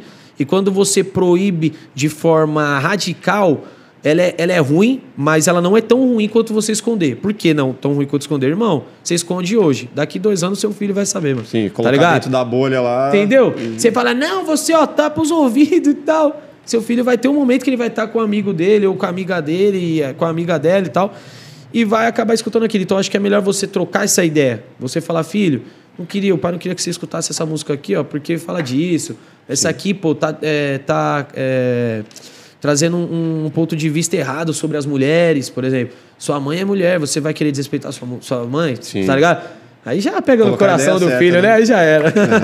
É. é, dentro disso que você estava falando das vertentes do, do funk e tal, hoje a gente tem o pop funk, né? Que seria aí a Lesha, sua esposa, Sim. seria a Anitta, a Luísa Sonza, a Ludmilla. Certo. Talvez vão, vão mais por essa vertente. E eu percebo, assim, assistindo o, a, elas, as interpretações ao vivo, muitas vezes é, provavelmente são muito criticadas no sentido de que é, a preocupação é bem grande em relação à coreografia, né? Existem ali, que nem Beyoncé, sabe? Que tem certo. várias dançarinas junto com a, com a pessoa ali performando. E muitas vezes é, o DJ solta ali o, o, playback por trás e a pessoa só canta uma parte ou outra e, e o foco é sempre a, a coreografia. Imagino que devem rolar muitas críticas nesse sentido, pessoas que questionam no sentido assim: pô, será que essas pessoas são cantoras mesmo, como elas se vendem assim? Ou essas pessoas são dançarinas, ou essas pessoas estão focadas num, num show business, assim? Um espetáculo. O que, que, que, você pensa disso, assim, mano? Cara, eu, como eu falei, assim, né, do, no começo da conversa, eu respeito muito a arte e eu já vi vários artistas, não só do segmento pop funk, mas também, né, do hip hop, black, enfim fazer é, shows com playback por conta, às vezes, de uma coreografia, ou por conta de um cenário que ele anda e corre, ou tá pendurado. Para garantir, e, né? Para garantir. Eu não sou contra. Às vezes você tem que fazer um programa de TV que você é praticamente obrigado a fazer playback. Porque se você não fizer playback, a parada não vai ficar legal, vai ficar o pior de tudo. Então é melhor você fazer playback para deixar né, menos ruim, dependendo da situação, Mas por claro. que você acha que ficaria ruim? Porque às vezes até. A, é, também, às vezes você não consegue passar, às vezes a, a, a, técnica de som do programa instrui a você fazer assim. Uhum. Porque, tipo assim, não, mano, você fazer ao vivo, o microfone vai ficar de uma forma, Sim, a voz, não, é, o instrumentador. É linha de produção, isso, estúdio, tudo que tá rolando Sim, aqui isso, precisa ser. Tempo, né? Precisa render. Às também. Vezes. Então tem esse, esse, esse porém. E uma parada agora que eu vou dar moral pra esposa, mas não é por, por ser marido dela, é por ser fã também dela como artista, Alexa ela canta no gogó e, dança pra caramba, tipo bem. assim, tá ligado? Ela é, ela é mil grau nisso aí. E eu admiro, porque eu falo, nossa, às vezes eu faço meu show de 50 minutos, uma hora, andando pro lado, um pulinho ou outro, uma mexidinha aqui, uma Começa aqui. Começa a ofegar. Você é louco, já falou. Aí, aí quando você vê ela, pai, dança pra caramba e canta e chama o público e dança e pula e não sei o quê. Aí você fala, nossa, tem que ter mesmo uma, uma, uma preparação muito boa para você conseguir trazer aquilo. Mas a coreografia, com certeza, é um grande charme né, da, da dos shows dessas pessoas que você citou. E isso é, é, grande prioridade. Não só, às vezes, a entrega vocal, musical e etc. Tem essa interpretação do show em, em, conjunto, mas, eu, no meu ponto de vista, assim, até parabenizando todas essas mulheres e todas as outras que fazem aí é, esse estilo de trabalho e outros também, é, elas, como eu falei, assim, eu costumo dizer isso pra minha esposa. Mano, eu acho ela mais mil grau que eu nesse sentido, tá ligado? Eu falo, pra mim é mais fácil fazer meu trampo, tipo, ir lá no palco e cantar e fazer minha rima ao vivo. Sim, ela já olha pra mim e fala assim: não, mas eu sou a rima ao vivo, eu consigo rimar pão com requeijão, um exemplo. Eu falo assim, não. Falo assim, pra mim, mano, é muito mais fácil do que pegar e ensaiar a dança, do que ensaiar não sei o quê, de fazer aquilo. Manter o shape tal. foda. Entendeu? Mano. Cantar pra caramba, aí pega, já canta no pedestal uma é, né, uma música bem com bastante melodia, depois já vem já canta uma com menos melodia, mas dança pra caramba, tal. Falo, nossa, vocês são né, incríveis, né, mano? Então acho que vai muito dessa base, assim, de você entender o que o artista tá ali entregando, e normalmente todo artista quer fazer o seu melhor, né? Então, às vezes, o público questiona muito, cobra muito, mas muito, muitas das vezes eu acho que isso é bem legal para a gente ter como exemplo de vida, não só no mundo artístico, mas no mundo da vida é, pessoas às vezes que vão criticar você, eu, o parceiro, e vão nos criticar, não fariam metade do que nós faz, tá ligado? Pode crer. maioria delas. É então, e, e, às vezes é as pessoas disso. querem comparar duas coisas que são totalmente diferentes. Né? Sim. Então você fala assim, pô, o show dessa pessoa, o espetáculo dela, pô, é esse, é uma identidade que ela criou. Cara, você quer ver uma orquestra, cara, você vai em outro lugar, vai Sim. no teatro municipal e tal, você vai. Não tem como comparar Sim. maçã com banana, né? É, como fala. é, igual, é igual o cara desvalorizar um, um jornalista, um repórter, porque o cara tá lendo TP, por exemplo. Pô, Pode crer. mas o cara tá lendo TP, o cara é mais meu amigão, o cara estudou pra caramba, tá entendendo tudo o assunto, E tá vai- lendo TP na maior velocidade e você tá falando que o cara é ruim ainda. E vai ler o TP. É, vai lá fazer. Vai né? lá dar bom dia e contar toda essa resenha aí que tá tendo. Foda. Muito real. É, o lance do. Você falou de, de rima, né? Que a sua esposa admira bastante o que você faz e todo mundo admira. Pô, vamos mandar uma aí. Vamos. No, no improviso Acho aí. que eu vou ter que usar isso aqui, né, macho? Vai, pô. é tá nóis. aí o tempo todo. Nossa, ela tá- o, leão aí, tem que cantar na selva esse leão. Olha, eu vou te dizer que eu tô aprendendo, tá? Você pega em leve. Aprendeu a apertar o botão de liga hoje. Fala umas palavras aí então pra ficar mais legal ainda, dinâmico, né? Fala umas Vamos palavras lá. aí. Plugado já tá, violão, água, xícara, computador. Ah, você pode puxar de repente alguma coisa da- das coisas que, que A gente trocou ideia que a gente também, trocou pode ideia. Do Pode funk, da sua história. Vou puxar, vou puxar um pouquinho, De né? evolução, superação, histórias de Aí. vida. Fãs do Plugado Podcast, vão com calma. Vai tá aprendendo. Vamos lá.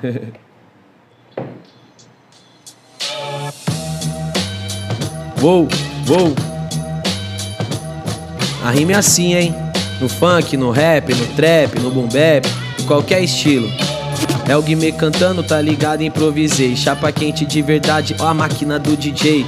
Tá aqui comigo no plugado podcast. É o Guimê, tá ligado? De Osasco, Zona Oeste. Tomei um copo da água e fiquei firmeza. Contei a história do funk com clareza. Do funk ostentação, do superação. É o Guimê que canta com muita inspiração. Dentro do coração, ó, tá no sangue. Tô fazendo no rap, mas eu também sou do funk. Chapa quente de verdade, mano, eu tô bolado. Isso aqui, desse jeito tudo, improvisado.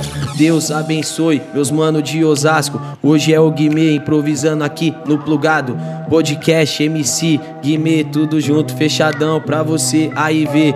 Da sua casa assistir, escutar. Muito obrigado, tá ligado? É nós que tá. Inclusive, eu lancei um projeto que chama From Oz. E eu tô lançando não é só por mim, é por nós, fechou? Forte abraço, tamo junto, é nós. Graças a Deus, aqui o talento tá na voz. No gogó, como eu falei, na mente, porque nós tem que sempre seguindo em frente. Esse ano é de Copa, eu fiz país do futebol. Mano, qualquer dia, chuva ou sol, corra atrás do seu, acredita no teu sonho, porque nessa zima aqui todo coração eu ponho. Desse jeitão, acabo as palavras. Por isso também, pra molhar as palavras, eu bebo água. É, foda pra caralho. É foda, velho. Fazer assim uma velocidade rápida, né? É, da hora, da hora. Foda, Beatzão, né? O Rafael só não. Aí, já chama. Se empolgou. Aí, cara, DJ. É, Qual é, não, mano? Tem uma coisa que a gente sempre faz aqui, velho, que é a, a gente gosta de entender essa questão de é, uma música que tenha marcado a sua vida e por que ela marcou e a gente coloca na nossa playlist do Spotify. Legal. Então, para quem é da música, às vezes é um pouco mais difícil, né? Mas para você, qual música que marca um grande momento da sua vida? Vou falar uma de amor, né? Pra conquistar a patroa. Tem uma música do Vitor e Léo, que a gente gosta muito. Então Ó. tem algumas músicas né, que fazem, é, que marcam pra gente e de- deles tem algumas. E essa que eu vou citar é a Tem Que Ser Você. Essa Tem Que Ser Você é muito boa, a gente gosta dessa música aí. Marca bastante. E falando um pouco também mais de mim, assim, pessoal, e até no início, do início de tudo, é, tem a música Pensamentos, do SNJ, que eu citei, que a música fala: Pensamentos voam como vento, para se livrar, não lembrar de maus momentos, gostar, gostar de alguém, se preocupar, querer o seu bem, pensamentos. E aí eu me lembro de pensar altas fitas, tipo, acreditando que ia dar certo, e aí hoje tô aqui. Pô, animal, velho. Bacana. Então, Aí sim. e aí? Vou colocar as duas?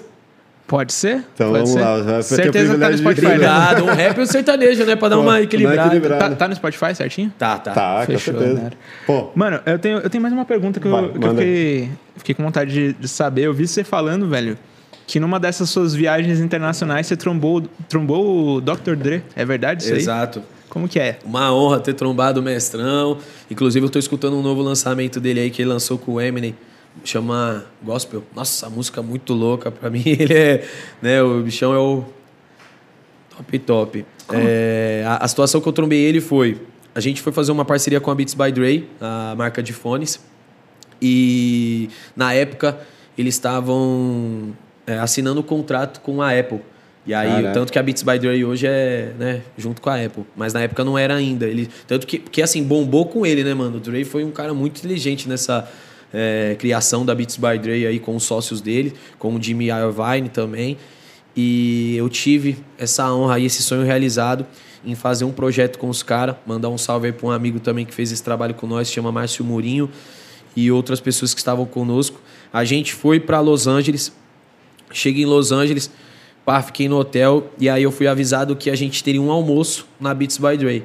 Aí eu falei, da hora. Só que eu vi que os caras estavam muito preocupados com o horário e etc. Eu falei, pô, meus amigos, mas vocês falaram que era só um almoço, tipo, calma, calma pressão. Acabei de chegar em Los Angeles, né? É lei, deixa eu olhar pros lados, curtir. Não, tem que ir, tem que ir, tem que ir. Pum, fomos. Quando eu cheguei lá, eu tô assim um pouco na frente da empresa, num, num local é, que tinha um guarda-sol, tava meio sol no dia, a gente ficou meio que sentado ali. Aí saiu da, da porta o Jimmy Iovine, que é um dos sócios do Dre, né? Foi um dos caras também é, que, que fizeram grandes projetos monstro aí com Eminem e etc. É um cara que é um gênio. E aí o mano que tava com a gente já me apresentou para ele. E eu já o conhecia, mas depois eu passei a conhecer mais ainda ele.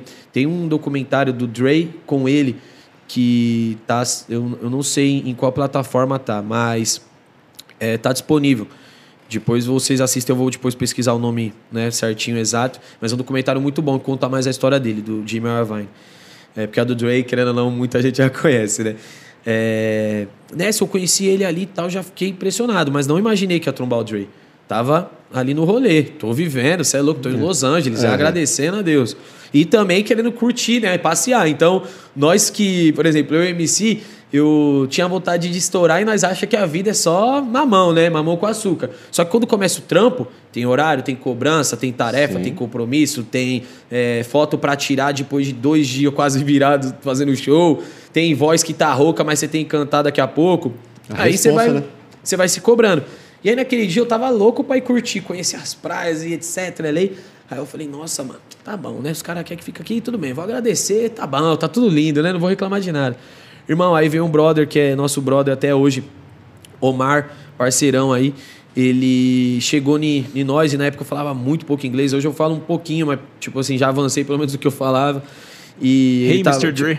chegou, chegou, desse jeito. Ah, cheguei no, pelo menos no thank you, né? Pelo menos no mínimo, né? Cheguei no thank you, pelo menos. Entendi you, que ele tinha falado pra mim congrats também. Falei, ah, pelo menos passei do. Você desenrola, mano? Você desenrola mesmo? Hoje pouquinho, assim, eu falo com muita calma. Mais brother que, pô, a gente vai trocando uma ideia, sei fazer, construir umas palavras. Sou muito melhor, às vezes, no, no digitado, no texto, etc., por ler muito é, palavras em inglês e, e viver um pouco também com músicas, etc. Sim, até interpretar. É, exato, fácil, do que, né, exatamente. Do que ouvir né, o, o, americano falando e também do que pronúncias. Minha pronúncia é um pouco travada ainda, mas pelo menos desenrola, assim, o que eu preciso. Não vou sobrevive, passar fome, é, sobrevive. mas é, naquela época, mano, era zero, assim, praticamente. E aí esse brother chegou, falou para um amigo nosso que tava ali até me ajudando nas traduções, falou, mano, já traz o Guimê. Aí o cara já me abraçou aqui no braço, aqui já falou, chega. Aí eu fui indo. Aí eu falei, mano, alguma coisa vai acontecer grandiosa aí. Aí ele começou a subir já no setor da empresa. e, e, e, empresa grande é assim, ó, tá ligado? É igual aqui, ó. Os, os setores são os, os, últimos andar, pá, tá sempre na bala, tá ligado, né? Você, você quer saber de onde tá a maleta, de onde tá os caras, pá, é na, na, na no, nos últimos andares. No topo da montanha. No topo da montanha, irmão. Tá na torre. Aí eu peguei, fui subindo, subindo. Falei, rapaz, tô chegando no alto aqui, já, já tô até com medo aí de baixo. Aí eu olhei os caras. Aí eu vi uma porta muito louca, mano. Tá ligado aquele filme do Jim Carrey que ele faz o. É Todo Poderoso? Não tem Sim. uma hora que tudo é branco, as paredes é Sim. é branco, os caras tá branco. Parecia um andar daquele lá, irmão. Tudo branco, mano. É louco, parecia que não passava um tênis ali, mano. Tinha uma sola de sapato que andava naquele lugar, só eu, acho que foi o primeiro. O bagulho não tinha nenhuma mancha assim, mano. Tudo branquinho. Aí eu peguei, vi a portona gigante, branquinha. Falei, mano, o que esses caras estão trazendo aqui? Não tinha um, adesivo, um nada escrito. Um, nem um toalete, não tinha nada, mas tudo branco. Aí eu olhei, aí fiquei, pá. Aí o cara, pera, não sei o quê. Aí tum, tum, bateu, entrou tal. Aí saiu. Desde que ele saiu, já, já colocou eu dentro da sala. Irmão, na hora que eu entro na sala assim, eu olho para bem pra esquerda, assim, mesmo na sala entrada, eu já fiz assim. Nessa aqui eu olho de frente, tá o Dre sentado. Bichão, sei lá, louco, dá nem pra eu imitar aqui, né? Ele tá assim, ó, forte. E os caras do, do lado. E que é, ó que louco, né? Uma coincidência que eu não acredito muito coincidência, que nada é por acaso, mas é uma coincidência. Esses caras que estavam com ele eram os responsáveis pela negociação com a Apple. Os caras estavam definindo negociação, mano. E naquele mesmo dia, naquela mesma viagem, no avião que eu peguei para chegar em Los Angeles, tinha um jornalzinho escrito: Dr. Dre se torna o mais novo bilionário do, do, do hip hop. E aí ele. Ou o primeiro bilionário do hip hop, eu não lembro. E aí ele. ele eu trombo ele esse momento. Aí nesse que eu trombo ele esse momento, aí ele tá aqui com a cadeirona, ele já olhou assim para mim. Aí o mano já, já tinha me apresentado, né? Porque, na real, tipo, graças a Deus, a gente, quando é artista, a gente vê que às vezes o acesso é um pouco é, complicado, é difícil você chegar, tanto nós para chegar em outros e outros para às vezes Sim, chegar em nós. É restrito, né? É restrito, falou uma última palavra. E nessa, que o acesso é restrito, imagina pros caras, né, irmão? Tipo, eu não ia chegar ali à toa, os caras já deviam ter passado toda a minha fita e tal. Já tá ligado? É, já fizeram o, já, isso aí, já falou, oh, mas cara aí, ramelão já nem traz. Não, o cara é da hora, então traz. Aí nessa que eu cheguei, ele já meio que pá, se levantou da cadeira, educação 100%, assim, porque, pô, Pra mim, ele podia ter ficado sentado ali, que eu ia cumprimentar, agradecer, a parabenizar do mesmo jeito. Mas ele se levantou da cadeira, aí o mano pegou e me apresentou para ele. Falou: Ó, Guimê acabou de fazer uma música que era País Futebol na época, é um grande artista do Brasil tal. Contou a história, falou: a gente tá fazendo uma parceria aqui com a, com a empresa e ele veio te conhecer, quer ser o fã tal. Aí o mano já olhou pra mim, bichão, mil grau. Ele, Sério? Tava serião assim? É meu sério, um sorrisinho gangsta, né, mano? Os caras é gangsta, né? Tipo o cara... Mano Brown, quando sorria assim. é, tá ligado? Mano é Brown raro. é gangsta também. É Mano Brown é raro, é ótimo, ótimo exemplo de gangsta. Aí os caras meio que, tipo assim, só olhou assim, bem gangsta, pá. Cumprimentou mesmo, congrats. Aí eu falei, cara, thank you, thank you, pá. Aí eu, é, take a picture é, with me, tipo, bem travadão meu inglês. Aí ele olhou assim pra mim. Aí, pá, falei, da hora, já, já meti a foto. Aí foi a foto que saiu na mídia, no, no Fantástico e tudo mais. E aquele momento ali para mim ficou marcado eternamente no meu coração, na minha história, na minha vida. Que foi muito surreal, mano. Conhecer um cara que pra mim é também, né? muito mil graus esse cara aí. Animal, Massa, velho. velho. Pô, que muito legal, cara. Sua história é muito foda. Grande exemplo. Como eu falei, a gente queria muito, muito, muito ouvir, estar próximo de tudo isso. É, obrigado por Valeu, ter colado mano. com a gente. É, deixa as redes sociais do Plugado, vamos deixar as suas também pra galera. Se quiser falar primeiro aí, mano. Tá bom. Ó, todo mundo aí que tá fechando com nós no Plugado, não deixem de acessar as redes sociais, de acessar também o canal oficial do MC Guimê, canal oficial no YouTube MC Guimê, Instagram MC Guimê, é, Twitter também MC Guimê e Facebook é oficial ou original? MC Guimê Oficial. E não deixa também de ficar por dentro de novidades, é, projetos novos, projetos que eu estou participando de feat e também projetos que eu estou lançando é, solo ou convidando algum amigo ou alguma amiga para participar. Fiquem ligados e tudo. E muito obrigado aí, o Plugado. Muito obrigado Isso. a vocês aí representando. Muito obrigado a toda a equipe, a todo mundo que está fortalecendo, porque nada se faz sozinho. Pode crer. E hoje, com certeza, aí a gente fez um, um bate-papo muito legal cantamos, tiramos onda. Depois eu vou até querer escutar esse improviso aí, porque nós é crítico, né? Depois nós vai escutar e falar, será que ficou bom? Eu vou, mas eu, eu gostei, mas eu gostei. ainda. mas eu gostei. Então é isso. Brigadão. Manda aí a nossa e a gente vai pedir a, a última rima com aquele, com aquele beat mais lentinho lá. Da ah, hora. Eu não lembro qual é, mas a gente acha, sem problema. É, mano, quero também deixar o convite aqui pra Leste, se ela quiser colar, manda o convite da lá em casa, viu? Aí, patroa. É nóis. Beleza, galera? Se você não se inscreveu no canal ainda, galera, agora é a hora. Se inscreve aí, ativa o sininho para fortalecer aqui o nosso projeto, para que chegue para o máximo de pessoas aqui os nossos vídeos, o nosso conteúdo. Deixa o like aqui, fortalece. E também aqui embaixo, quero ver quem que vocês querem ver aqui no Plugado. Comenta aí. E também é importante lembrar que aqui embaixo a gente tem na descrição um link para o Telegram, que vocês podem ter contato direto com a gente, falar comigo, falar com o Mafia, falar com a galera da equipe. Entra lá, galera, entra lá que o conteúdo tá bacana. Pode crer, vamos formar uma comunidade aí, demorou? É isso aí, vamos, vamos fazer mais uma antes Bora. da gente se despedir. Solta aquele lá que a gente tinha separado, vamos ver se ele, se ele curte, né? Tá. Tem umas opções aí. Demorou, improviso de encerramento então. É isso aí, então para fechar, vamos nas palavrinhas aqui que a gente Bora. O- separou. O jogo das palavras, né? Vamos lá, eu vou, vou tentar não estragar o seu som, hein? Eu também, mano. Eu vou tentar representar aqui. Não, no- é nóis. Vai lá. Vamos aí? E eu vou tentar improvisar. Ó, É nóis. Ó, ó o beat, separou. É o plugado. Beatizada, tá pesado. Eu tô aqui no improvisado, no plugado. É música. Chapa quente de verdade, não se iluda. É o Guimê que cantou, estourou na música. Educação. Fazendo sucesso de coração. Ajudei o meu pai, pude comprar um pão. Ter ali na minha família muita condição. É, não pude esquecer da educação. Luxo. Ele me deu, ensinou, dependente do fluxo. Eu posso tá na perifa ou também tá no luxo. Origens. Eu tenho que saber o que fazer. Tá ligado, chapa quente, não esqueço minhas origens. É, o Guimê que tá cantando não é melhor que ninguém. Obrigado ao senhor, contou os plaques de 100. Copa. A outra palavra é Copa. Desse jeitão, preste atenção. Tire o título de eleitor e vota. Independente do fute, 22. independente do evento. É o Guimê que tá cantando, mostrando o talento. Tamo aqui, desse jeito não deixar pra depois. E nesse ano eu te desejo sucesso 2022. Superação. Tamo junto, pesadão. Você tá ligado que nós é superação. A galera ouviu até o funk ostentação. E nós faz o funk, o rap, música de coração. Família. Eu sou família, por isso que Deus abençoa a minha trilha. É, tu tá ligado que a nossa estrela brilha.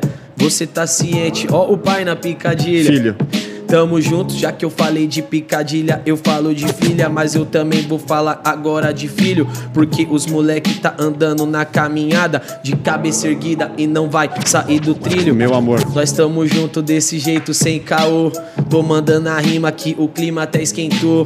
E se eu te falar, olha aí, nós representou. Eu mando um beijo pra Lesha, que é meu grande amor. Ah, Tamo eu junto, valeu, plugado. Desse jeito é o Guimê mandando improvisado. E o Rafa no scratch representou. Tu tá ligado que nós faz isso aqui com amor.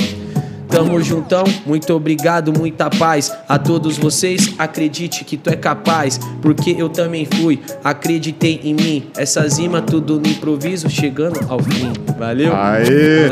Valeu, galera. É nóis. Obrigado, Guimê. Valeu. Até o próximo plugado. Um grande abraço. Valeu. Caralho, foda. Irado, é nóis. Irado. Valeu, rapaziada.